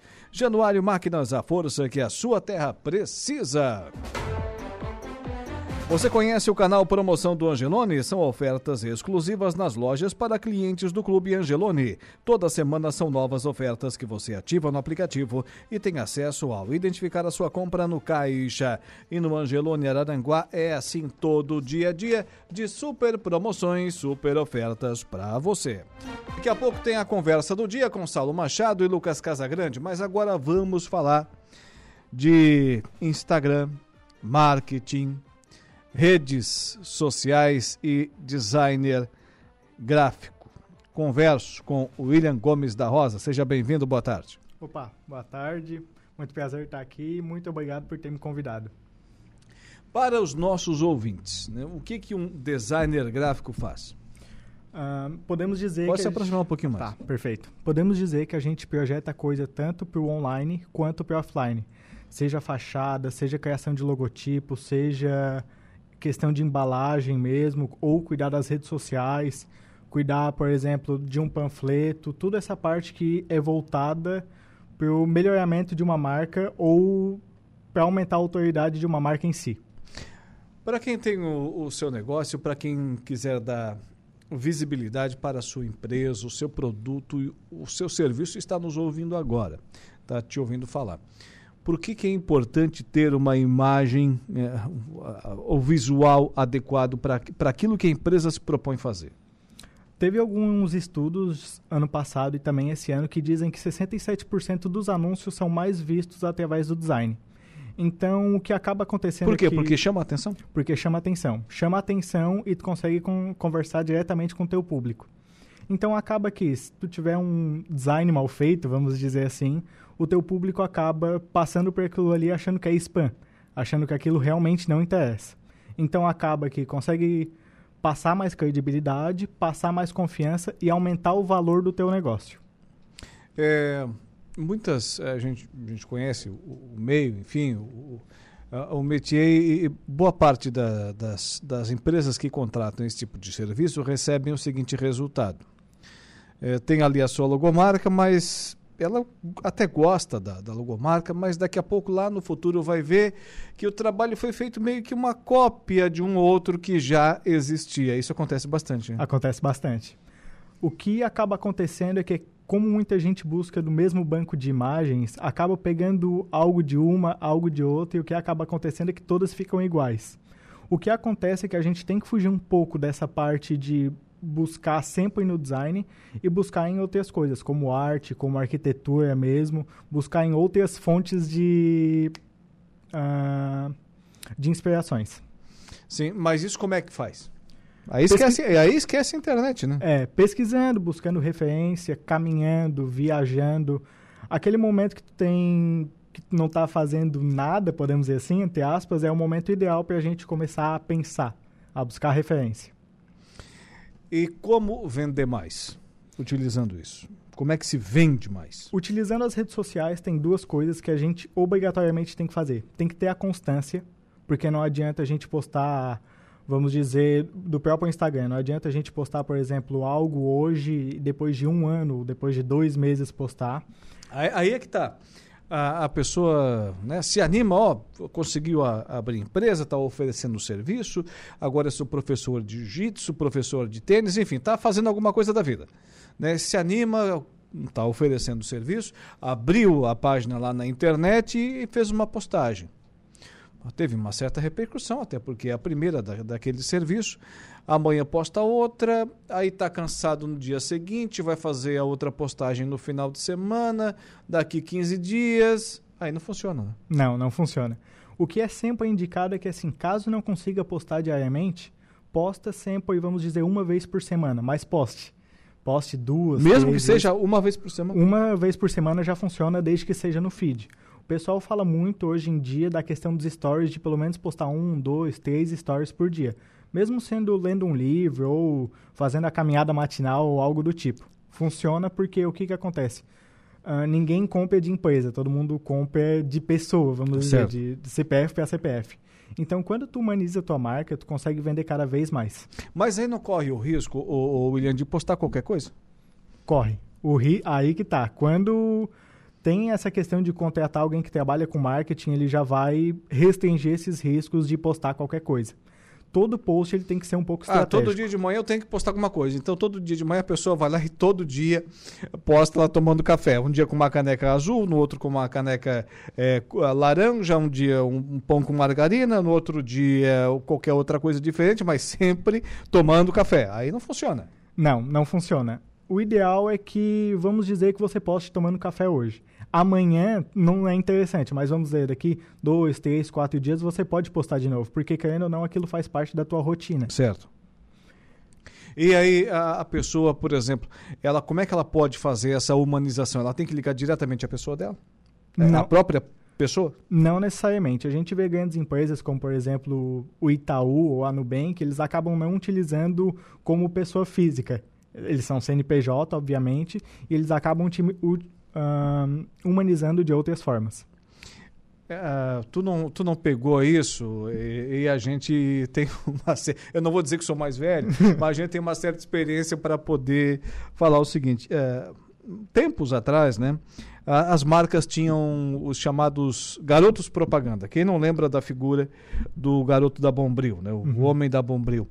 E, e, marcou tanto que acabou sendo referência, enfim, e a agência de, de publicidade tem uma, tem um papel fundamental nisso, né? De construir aquela pessoa ligada, obviamente, direto àquela marca. Hoje em dia isso não existe mais, né? Não existe o garoto propaganda. Tanto é que os, as estrelas da Rede Globo, vamos dizer, não, não tem mais o espaço que tinham antes né, na, na, na, mídia, na mídia tradicional, uhum. não tem mais. Exatamente, a gente não tem o garoto propaganda, mas podemos dizer que a gente tem os garotos propagandas. Por exemplo, quando alguém está super em alta, vamos dar o exemplo mais conhecido das redes sociais, com Luva de Pedreiro, Sim. aquele jogador de futebol. Uh, que cai entre nós, não é, acrescenta muita coisa. Se, não, se procurar na cabeça dele o que tem dentro ali, não, não se acha muito, né? Não, não acrescenta. Mas como ele ficou super conhecido, as marcas com, começaram a contratar ele, como por exemplo o McDonald's. Sim. Contrata para fazer ou uma publicidade ou outra e aquilo acaba humanizando com um novo público. No caso, o público que segue ele acaba comprando daquela marca, acaba se identificando. Muito bem. E você tem, tem esse trabalho também e, e ainda, da mesma forma, oferece o seu serviço para arquitetos, é isso? Isso, exatamente. Como é que Eu me especializei uh, para fazer esse trabalho junto ao arquiteto, essa questão de humanização e também de constância. Então, acabo fazendo um trabalho de criação de identidade visual para eles e também verbal. Então, quando a gente fala de identidade, é muito óbvio. A gente não está fazendo algo que ele poste, algo que ninguém vai saber que é ele que postou. A identidade é algo que vem através da rotina e da constância e todo mundo vai perceber. Ó, é pessoa X que está postando isso. Então, meu trabalho é que a pessoa seja conhecida através das redes sociais que o, a pessoa que siga a, aquele arquiteto, nesse caso aqui, identifique o, a postagem dele mesmo sem saber que é ele que fez. Exatamente. Veja ali o, o conteúdo, não, foi aquele fulano que postou. Exatamente. E acaba que quando ele vai indicar alguém, ele vai pensar, ah, eu lembro dessa pessoa por causa dessa postagem aqui. Por isso a importância da constância. E hoje até que ponto é interessante interagir com o teu seguidor? 100%. Porque o teu seguidor, ele vai comprar o teu produto ou ele vai te indicar para alguém. Então você precisa estar tá ali interagindo, falando ainda das redes sociais, ou com caixinha de pergunta, ou respondendo os comentários dele, mas é ideal que tu tenha essa interação para conseguir humanizar a sua marca. Para o nosso ouvinte que não está muito habituado nesse, nesses termos de, de, redes sociais, o que, que é, por exemplo, a tal da caixinha de pergunta? A caixinha de pergunta é onde a gente posta na nossa rotina ali alguma uma, uma realmente uma caixinha em que o nosso consumidor ou o nosso cliente ou a pessoa que está nos seguindo naquele momento consegue fazer uma pergunta diretamente para a gente. Tem horário? Muito se, se questionou isso, muito se falou, olha, é, poste preferencialmente no período da noite, entre 18h30 e 19 horas porque o, o algoritmo do, do Instagram, por exemplo, ele acaba dando maior visibilidade, visibilidade ao teu conteúdo. Hoje parece que essa verdade não é tão absoluta assim, né? Exatamente, ela não é absoluta. O ideal é que, se você faz uma postagem todo dia, meio-dia, por exemplo, você continue postando esse horário. Porque o teu. Eu já li justamente o contrário, que é bom diversificar. O, os posts não. Agora vamos dizer que você faz um post ao meio-dia e você posta um Reels à noite. Aí não tem problema. Mas agora, quando você faz uma postagem, o ideal é que seja sempre na mesma hora, que o teu cliente ele já sabe que ah, aquela pessoa ela faz postagem todo dia, meio-dia. Então, todo dia, meio-dia, eu entro no perfil dela e vou curtir. É como se ligasse um canal de TV e aquele conteúdo que você deseja estivesse ali sempre naquele horário. Exatamente. Perfeito exemplo. É, tem o, o, feed, tem o stories e tem o reels, no caso do, do Instagram. São essas três, né? Isso, exatamente. Qual a diferença? O Reels, ele é para ser algo mais viral, que o teu cliente, ele acaba vendo aquilo mais vezes e acaba tendo pessoas que ainda não te seguem. O feed, ele acaba também trazendo pessoas que não te seguem, só que é para ser algo mais informativo, para tu informar alguma coisa, para tu explicar alguma coisa. O Stories, podemos dizer que ele é mais para postar a rotina, porque é algo que some em 24 horas. Certo. E para quem quiser conhecer o trabalho do William, tem página, obviamente, no Instagram, né? Tem, tem. Qual é a página lá? É gomesrosa.co. Gomesrosa.co. Isso, o site é, é o mesmo. Tá certo então, meu amigo. Tenha uma boa tarde, parabéns pelo trabalho e até a próxima. Perfeito, muito obrigado. Tá aí, conversei com William Gomes da Rosa. Ele é designer gráfico e trabalha nessa questão de vendas com o Instagram, marcas para arquitetos e marketing digital. E como isso é importante hoje, né, gente? Como isso acaba sendo fundamental para você ter o seu sucesso na, na, empresa, no serviço que você oferece. Tem que ter lá, sim, a, a tal da, da página lá no, no Instagram, no Facebook, seja lá qual for a rede social, mas tem que ter. Tem que ter, sem dúvida nenhuma. E quiser vender bem, aí tem que colocar o, o anúncio aqui na nossa programação, certamente. Aí é o canhão de audiência que é a nossa 95.5 FM. Agora vamos rapidamente, vamos, é assim que funciona. É assim que a banda toca, como diria um amigo meu. Vamos ao intervalo comercial. Na volta tem o Saulo Machado e também tem o Lucas Casagrande e tem a conversa do dia. Os fatos que marcaram o Dia em Notícia.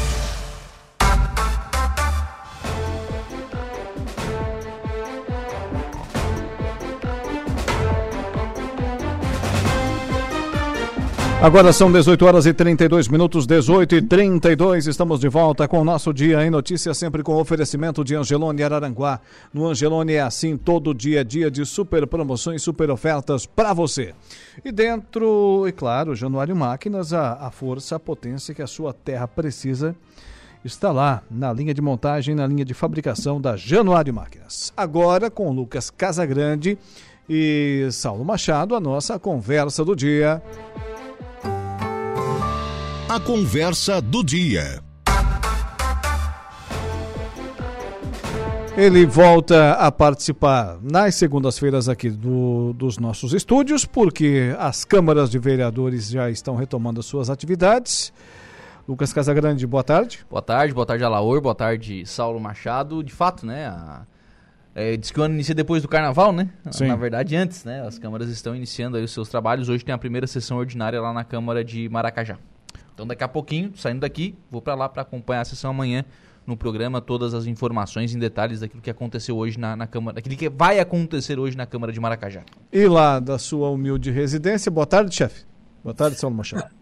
boa tarde, boa tarde a todos. Araranguá já começou, né? Sim, sim.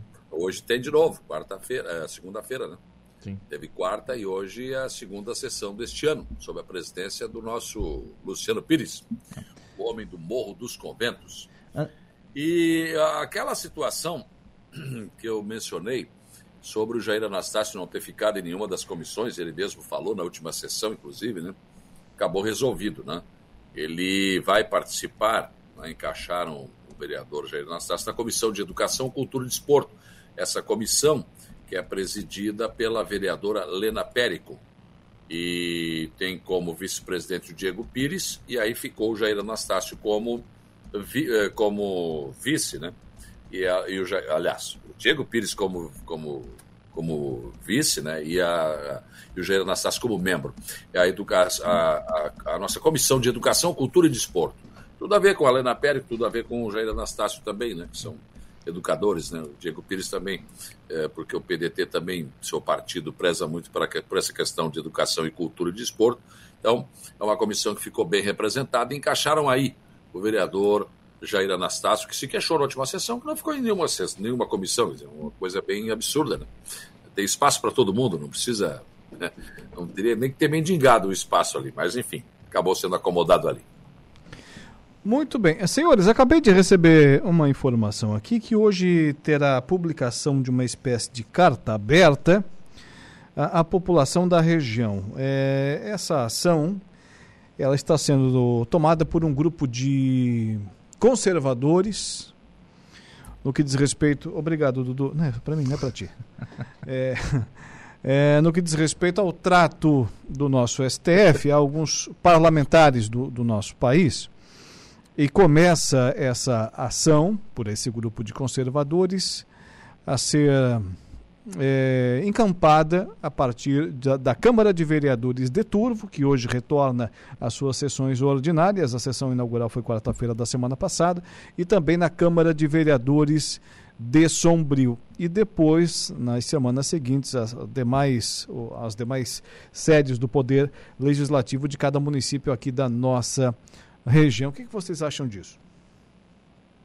Faltou tu explicar. Não vai unir nada a coisa nenhuma. Pois é, é uma, a pessoa me falou, disse, olha, né, qual, qual a repercussão que isso pode ter? Eu perguntei, vai ter manifestação, alguma coisa? Não, vai ser só uma carta aberta ali se posicionando, essas arbitrariedades do STF, aos parlamentares que estão sofrendo ações, enfim, por conta do Supremo Tribunal Federal. Eu acho que o Alexandre de Moraes, sabendo disso, não vai nem dormir, né? Vai ficar preocupadíssimo, vai tomar algumas providências, porque afinal de contas, né? Ora, se é a mesma coisa, Laura, que no Rio de Janeiro, você ir para a beira da praia, todo de branco, com cartazes e faixas pedindo paz, pedindo para acabar a matança. Os caras na favela não estão nem aí, cara. Estão nem aí, eles vão continuar matando, vão continuar roubando. Não tem, sabe? Tem alguns movimentos que até podem fazer tipo chamar atenção para alguma coisa. Mas esse tipo de carta aberta, não vejo. É, imagina, né? É, o que, que vai acontecer no STF? Alguém vai se preocupar com isso? Né? O Alexandre de Moraes não vai dormir à noite porque ele vai se preocupar? Não, não vai. Isso não, não vai ter efeito nenhum. Não vai ter efeito nenhum. E aí é político defendendo político também, né? Então tem isso, né? Porque, claro, essa situação começou lá, verificada em Brasília, com o deputado Daniel, enfim, com outros que foram presos, outros que né, tiveram redes uhum. sociais é, suspensas, enfim. Mas isso pode chegar a vereador também, se for o caso, pode chegar, enfim, a deputado estadual. Só que é uma coisa que. Ah, não, vamos fazer uma carta aberta, tá? Mas no que que isso vai? Bom, vai apenas posicionar. Mas essa posição eu acho que é da maior, uma grande parte da população brasileira que não concorda com o que o STF está fazendo. Mas não resolver de prático, para mim, minha opinião Ô, é essa, une nada coisa nenhuma. Ô, Saulo, eu acho que você matou a charada aí quando você falou sobre, sobre político defendendo político, e na verdade isso é, o fundo disso, é na verdade uma ação também política. Eu imagino, tá, que esse esse tipo de iniciativa, e eu não vou nem entrar no mérito, eu até concordo com, com a iniciativa.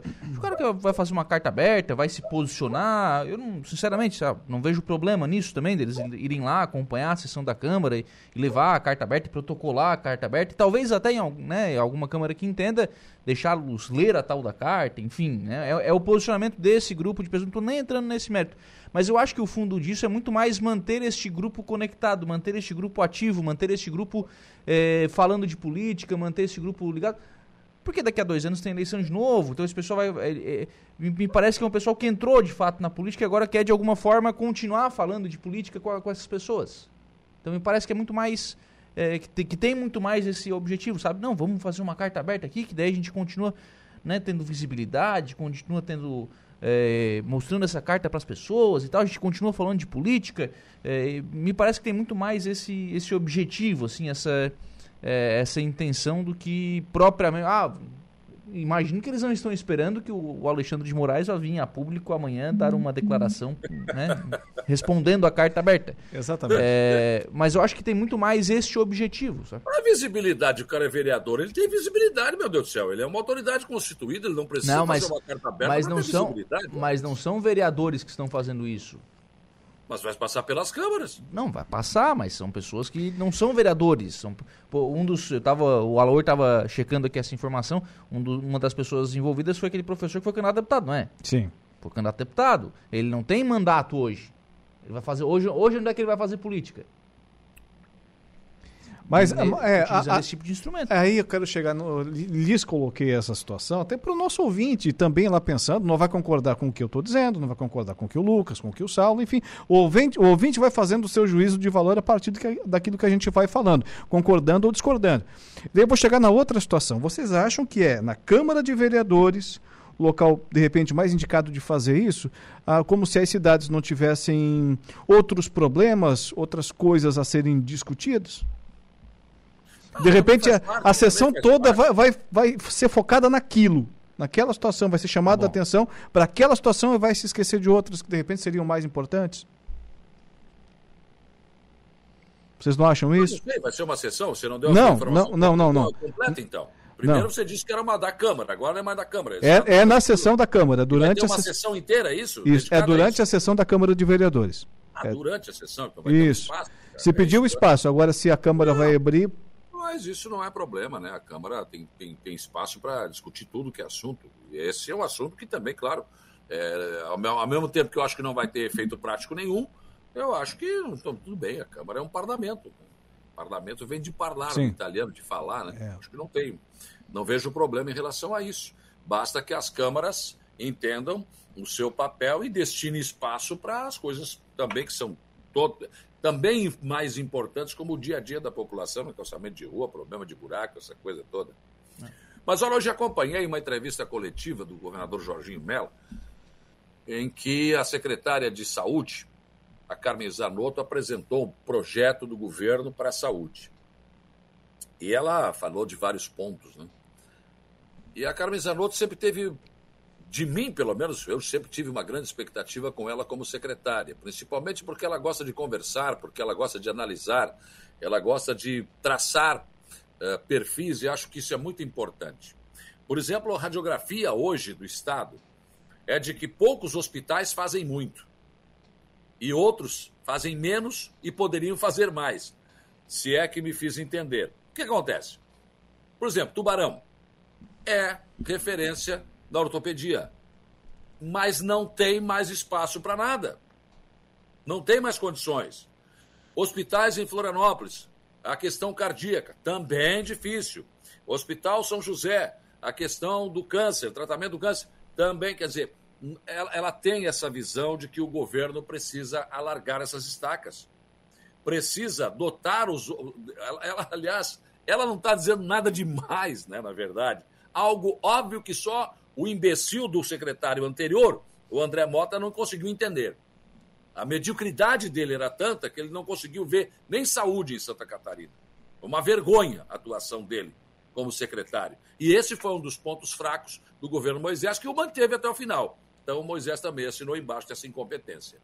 Ora, se você conseguir, por, eu vou citar só um exemplo, e ela disse ela não citou nomes, evidente, mas olha, nós precisamos dotar outros hospitais com essas mesmas especialidades para que não haja esse inchaço num hospital só e acabe esse negócio. Então, por exemplo, o nosso hospital aqui está pronto para receber né, a referência ortopedia e não recebeu até agora.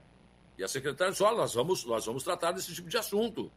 Nós estamos prontos para outras coisas, como por exemplo, se trouxerem para cá aquele aparelhinho que eu não sei qual é, o Lucas me ajuda aí, aquele que faz a operação só com dois furinhos, ah, é vídeo. Ah, é, tá, eu, eu, eu, eu, com todo o meu conhecimento também não sei. Eu sei do que, que tu estás falando, mas eu também não sei o pois nome. É, é, eu não sei dizer o nome do aparelho. Mas é o aparelho para fazer a cirurgia por vídeo. Para o povo, então, povo entender. Nós também temos profissionais para fazer. O hospital regional está preparado para um monte de coisas. Só que o Estado também não, né? Não tinha se mexido ainda. Parece que agora nós teremos nos próximos dias e meses aí novidades em relação, principalmente a questão da fila e também do CISREG. Ela está metendo a mão nisso e acha que não é só abrir para as pessoas ver que tem 5, 6 mil na espera. Não, não é isso. Tem que andar esse negócio. E o governo vai investir firme e forte nisso. Então, acho que teremos boas novidades em breves dias em relação à saúde em Santa Catarina. Tomara que, que se confirme e que realmente se mude. Outra coisa que ela disse, que eu pontuei, é a questão de dizer: ah, não, por exemplo, aqui o hospital regional. Ah, o hospital é do governo. Ah, não, aí, é uma coisa só. né, Secretaria de Saúde e os hospitais todos, os que são e os que não são do governo, todos têm que estar juntos, não pode um ficar jogando para cima do outro. Ah, isso aí é com o governo, não é comigo. Não, para aí. Vamos resolver as questões, vamos discutir a saúde e vamos encaminhar a saúde da forma como ela tem que ser. Gostei muito do que eu vi, né, e algumas coisas acho difícil de, de alcançar, né? É, eles estão decididos a, por exemplo, zerar a fila, mas quando se fala de zerar a fila, né, não é que vai, vai acabar, ela tem que estar mais próximo da realidade. Não pode o cidadão ficar esperando três anos para fazer um exame, quatro anos para fazer uma operação. Não dá. E isso deve mudar pelo que o Jorginho Melo falou na campanha e pelo que a secretária fala hoje. Me agradou principalmente essa visão dela de que, para aí, não concentra todo o serviço num hospital só. Isso não é bom. Isso acarreta fila, isso acarreta problemas? Não. Vamos espalhar as especialidades para ver se a gente consegue melhorar isso. Tomara que consiga. Saulo, eu, eu acompanhei também à tarde, eu, não, eu obviamente não acompanhei a coletiva ao vivo, estava no ar, né? Mas depois eu fui, eu vi algumas informações sobre essa, sobre esse plano que foi anunciado hoje. Teve uma coisa que eu gostei muito e teve uma coisa que. E a mesma coisa eu achei insuficiente, que é a questão é, orçamentária, valor, dinheiro. Porque vamos lá, a gente não vai resolver o problema da saúde de Santa Catarina sem botar a mão no bolso. O governo, vai ter, o governo vai ter que aplicar mais recurso. A, a mágica só vai acontecer se tiver mais dinheiro para fazer. Tem que fazer toda essa questão de gestão para a fila andar mais rápida? Tem. Tem que fazer tudo isso. É, é, acho que é consenso praticamente no Estado de que a Carmen Zanotto é absolutamente capaz de fazer isso pelo histórico na área da saúde que ela tem. Mas é, primeira parte que eu gostei. Ela disse: olha, nós vamos começar agora uma campanha, um, né, um mutirão de cirurgias, a prioridade é câncer, né? E aí ela falou: ó, vamos tirar dinheiro daqui, daqui, daqui. Ela citou praticamente as rúbricas orçamentárias, né? De onde ela, ela iria tirar o dinheiro. São Isso. 230 e tantos milhões que foram anunciados hoje. Mas eu achei pouco dinheiro. Pro tamanho do Estado, pro tamanho da fila que foi apresentada, eu achei pouco dinheiro. Eu achei que é, como era o principal problema, como era é, o, o, principal calcanhar de Aquiles, como, como isso foi mas, falado mas, muito mas, durante a campanha, Lucas, eu achei o, que o, o, o, plano seria mais é, abrangente e teria mais recursos. Não, mas pelo que eu entendi, esse dinheiro que você falou, ela deixou claro, pelo menos foi o que eu entendi, que esse é um dinheiro que já estava reservado e que não foi gasto. E que ela tem que primeiro gastar esse dinheiro para depois pegar mais dinheiro no Estado. Então tem mais dinheiro. Não vai ser só isso. Isso é o que ficou e que não foi gasto, pelo que eu entendi é, nessa entrevista que ela concedeu. Aí depois, então, ela não pode é, pedir ir ao Tesouro do Estado pedir mais dinheiro se ela não gastou ainda o que tem para gastar. Eu não sei se sobrou do governo passado, isso não ficou bem claro, mas tem ainda esse dinheiro para gastar e depois, claro que sim, vai haver um complemento, não vai ser só isso. Agora, claro, não vai resolver o problema da fila em dois meses, três meses, não vai. Sim, sim. Tem como. Vai ter que. Vai ter que ter muito mais dinheiro. Ela mesma falou, por exemplo, que em algumas especialidades aí, cirurgias, exames, vai ter que pagar duas vezes a tabela SUS. Em alguns casos, três vezes, senão não vai conseguir. Mas é que não dá, senão né? Senão não consegue fazer andar a fila. A tabela então SUS. Vai ter que investir, sim. A tabela SUS paga. Acho que é 10 reais uma consulta de especialista. Não, acho que não. Acho que eu, tá, eu tô exagerando, mas acho que é 100 reais uma consulta de especialista. Daí tu consegue uma consulta com um cardiologista, por exemplo, com 100 reais, não consegue? Não. Então, não, não, consegue um veterinário com 100 reais. Se não pagar 3, 4 vezes a tabela SUS, não vai conseguir. Mas é, então. Então, por isso que, claro que você pontuou muito bem, tem que ter dinheiro. Tem que ter dinheiro, se não tiver também não, não vai conseguir. Aí, aí é o seguinte, o orçamento é 235 milhões, e diz que se espera atender diretamente 225 mil catarinenses. Não dá, né? Hum? É um público considerável. 225 mil catarinenses é um público, olha, e não vai, não vai dar, dar volta nessa situação com 235 milhões. Como disse o Salvo, de repente, né? Pega mais daqui a pouco, né? Agora tem que saber de onde vai tirar. Como também o pessoal vai ter que botar a mão no bolso e gastar um pouco mais aí para abastecer o carro. Subiu de novo a gasolina, né? Ai, ai, ai, tá fácil. A gasolina fácil. aumentou 4,2%. Tá fácil. Vamos lá. Vamos lá que tá bom. Tá ficando bom. Tá só melhorando. Tô esperando a picanha. A gasolina já tá. É, a promessa era picanha e cerveja, não era gasolina barata, né? É, ué, vamos ser justos aqui também. É, mas em nenhum momento ele fa... em nenhum momento ele falou em gasolina. Eu não ouvi isso. A cerveja não baixou, não. Enfim, nem a picanha. A picanha tá mesmo preço. Uma coisa maravilhosa, mas enfim, vamos lá, né? Olha, eu recebi hoje pela manhã, não sei se o Saulo também, algumas reclamações da, da Celesc com relação à fatura. Alguns moradores reclamaram que a fatura não, não chegou. Eu recebi duas ou três reclamações hoje no programa, né? Da, da Coloninha, de moradores do bairro Coloninha, e mais umas duas ou três espalhadas na, na cidade.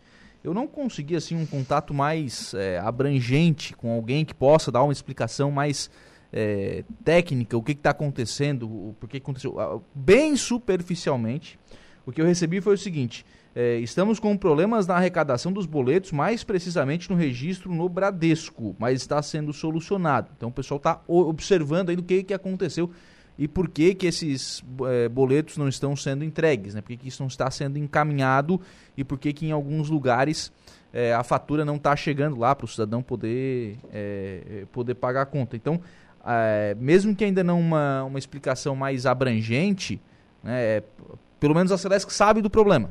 Acho que me pareceu isso. Assim, eu recebi isso de um, um, prof, de, um, de um conhecido que trabalha em Florianópolis, que fez um contato com outro departamento que não era o dele e tal. Então, assim, foi uma coisa bem, bem complexa de conseguir chegar, mas pelo menos assim, a, a informação de que o pessoal sabe que tem um problema e que está vendo para resolver. Mas segue aquela coisa, né? A gente ainda não tem um contato de. Quem é o chefe em Araranguá da Celeste, né?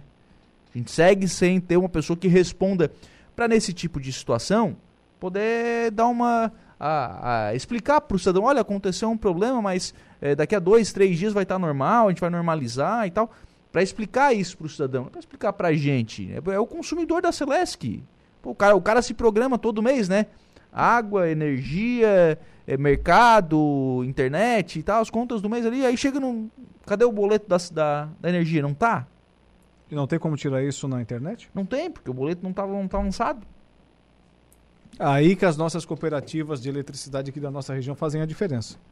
Qualquer uma delas, você vai lá na internet agora, tira a segunda via e faz o pagamento. Não, na, na Celesc até na hora de fazer reclamação tem esse serviço na hora da Celesc, mas é que como é um problema no sistema, tu não, não tá lançado o boleto. Na hora de fazer reclamação, a porta tá lá, vai lá, bate, tem ah, alguém. Esse, esse eu Tem sempre alguém lá 24 horas esse, por dia. Esse atendimento eu concordo com você que as cooperativas dão dão banho. É, as cooperativas fazem um milagre, né? Eles conseguem comprar da Celeste e vender mais barato. Não consigo entender isso. E não só vender mais barato, o atendimento é muito mais rápido. É, é muito mais rápido. Acontece aqui na nossa região. Tem, tem um é agricultor que ele tem a, a bomba de arroz no, no mesmo rio, no Rio Manuel Alves. De um lado é uma cooperativa de eletricidade, que não vem o caso aqui falar, temos algumas delas aqui na nossa região, e do outro lado é a Celesc. Quando o problema da bomba acontece do lado da cooperativa de eletricidade, no máximo duas horas para resolver. Quando é do lado da Celesc, é dois dias. Bom, basta dizer que a Celesc cobra para trocar um poste de lugar e demora pra caramba, né? cobra não é barato, e ela mesma, às vezes, que botou o poste no lugar errado. Né? Mas mesmo assim, né? é, acaba, acaba demorando. Mas quero falar também que ontem eu fui no Luau, aqui no Arroio, no, no, no Morro dos Conventos. Eu não fui no primeiro que eu não estava na cidade, né? Mas nesse segundo eu estive, fui.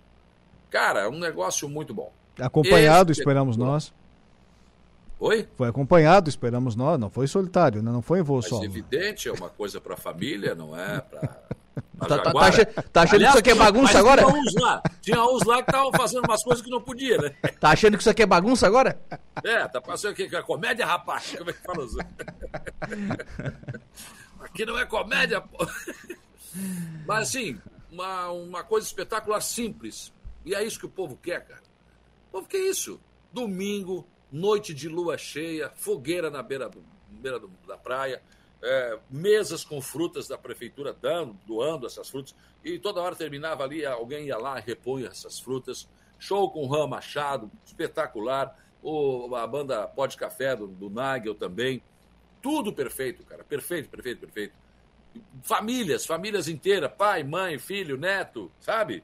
desde os mais velhos até os mais novos, cadeirinha de praia, com seu coolerzinho na beira da praia ali, tomando uma caipirinha, uma cervejinha ou até uma água, enfim. Muito bom, espetacular, muito bem organizado Parabéns a todos os envolvidos. E acho que tem que fazer mais, viu? Eu não sei se vai ter outra lua cheia ainda em fevereiro, mas se der, tem que fazer mais. O deck espetacular. E aí, é, o Sandrinho Ramos, entre uma banda e outra, claro, tem que tirar os instrumentos, ligar os outros, enfim, aquela coisa toda, né? E aí ele começou a falar: vocês gostaram do deck aqui? Todo mundo, oh, show! Lá em cima, tá tudo tranquilo. E foi falando. Vocês estão gostando do morro como ele está agora, movimentado? Todo mundo aplaudiu. E quando falou da ligação Morro Pai Querer, rapaz, aí foi uma coisa estrondosa. E eu lamento muito que o Ministério Público ou nenhum representante estava lá para ver isso. É uma, uma prova inequívoca que a maioria da população quer o desenvolvimento. Quer, evidentemente, que o morro seja como o morro está agora e quer que avance. Uma minoria não quer e ainda por cima mente quando faz denúncia. Então fica difícil, né? Acho que está na hora do Ministério Público Federal, o promotor, botar a mão na cabeça, né?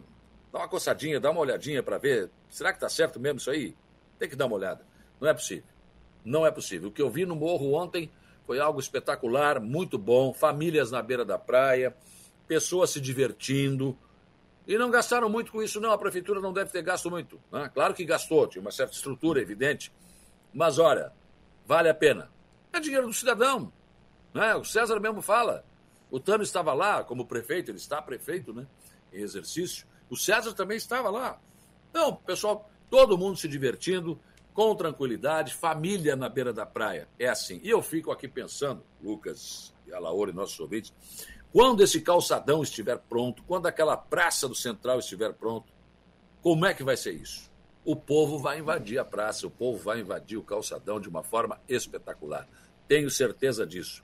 O povo precisa desses espaços aí que são bastante importantes para melhorar a qualidade de vida da população. Mesmo que o Ministério Público Federal continue aceitando denúncia ruim, denúncia mentirosa, mas tudo bem.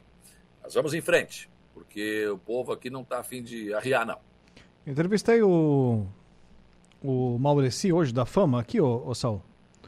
É, até por conta daquela matéria que nós postamos aí no, no, site no final de semana, diante daquelas informações que temos aqui de Araranguá, do Banário Rui do Silva, lá com problema no calçadão, é, em Meleiro lá com o Cristo Rei, lá com o prefeito Éder Matos, enfim, essas questões de, de da, das denúncias que acabam, é, como diria o Dorico Paraguaçu, né, atravancando o progresso aqui do nosso extremo sul catarinense.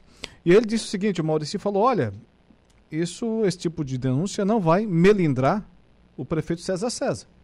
Claro que vai né, dar o devido encaminhamento, embasado com o que diz, com o que se posiciona seu corpo jurídico, mas não vai cruzar o, os braços e dizer, não, que é assim, tudo bem, a gente vai ficar quieto e não vai fazer mais nada.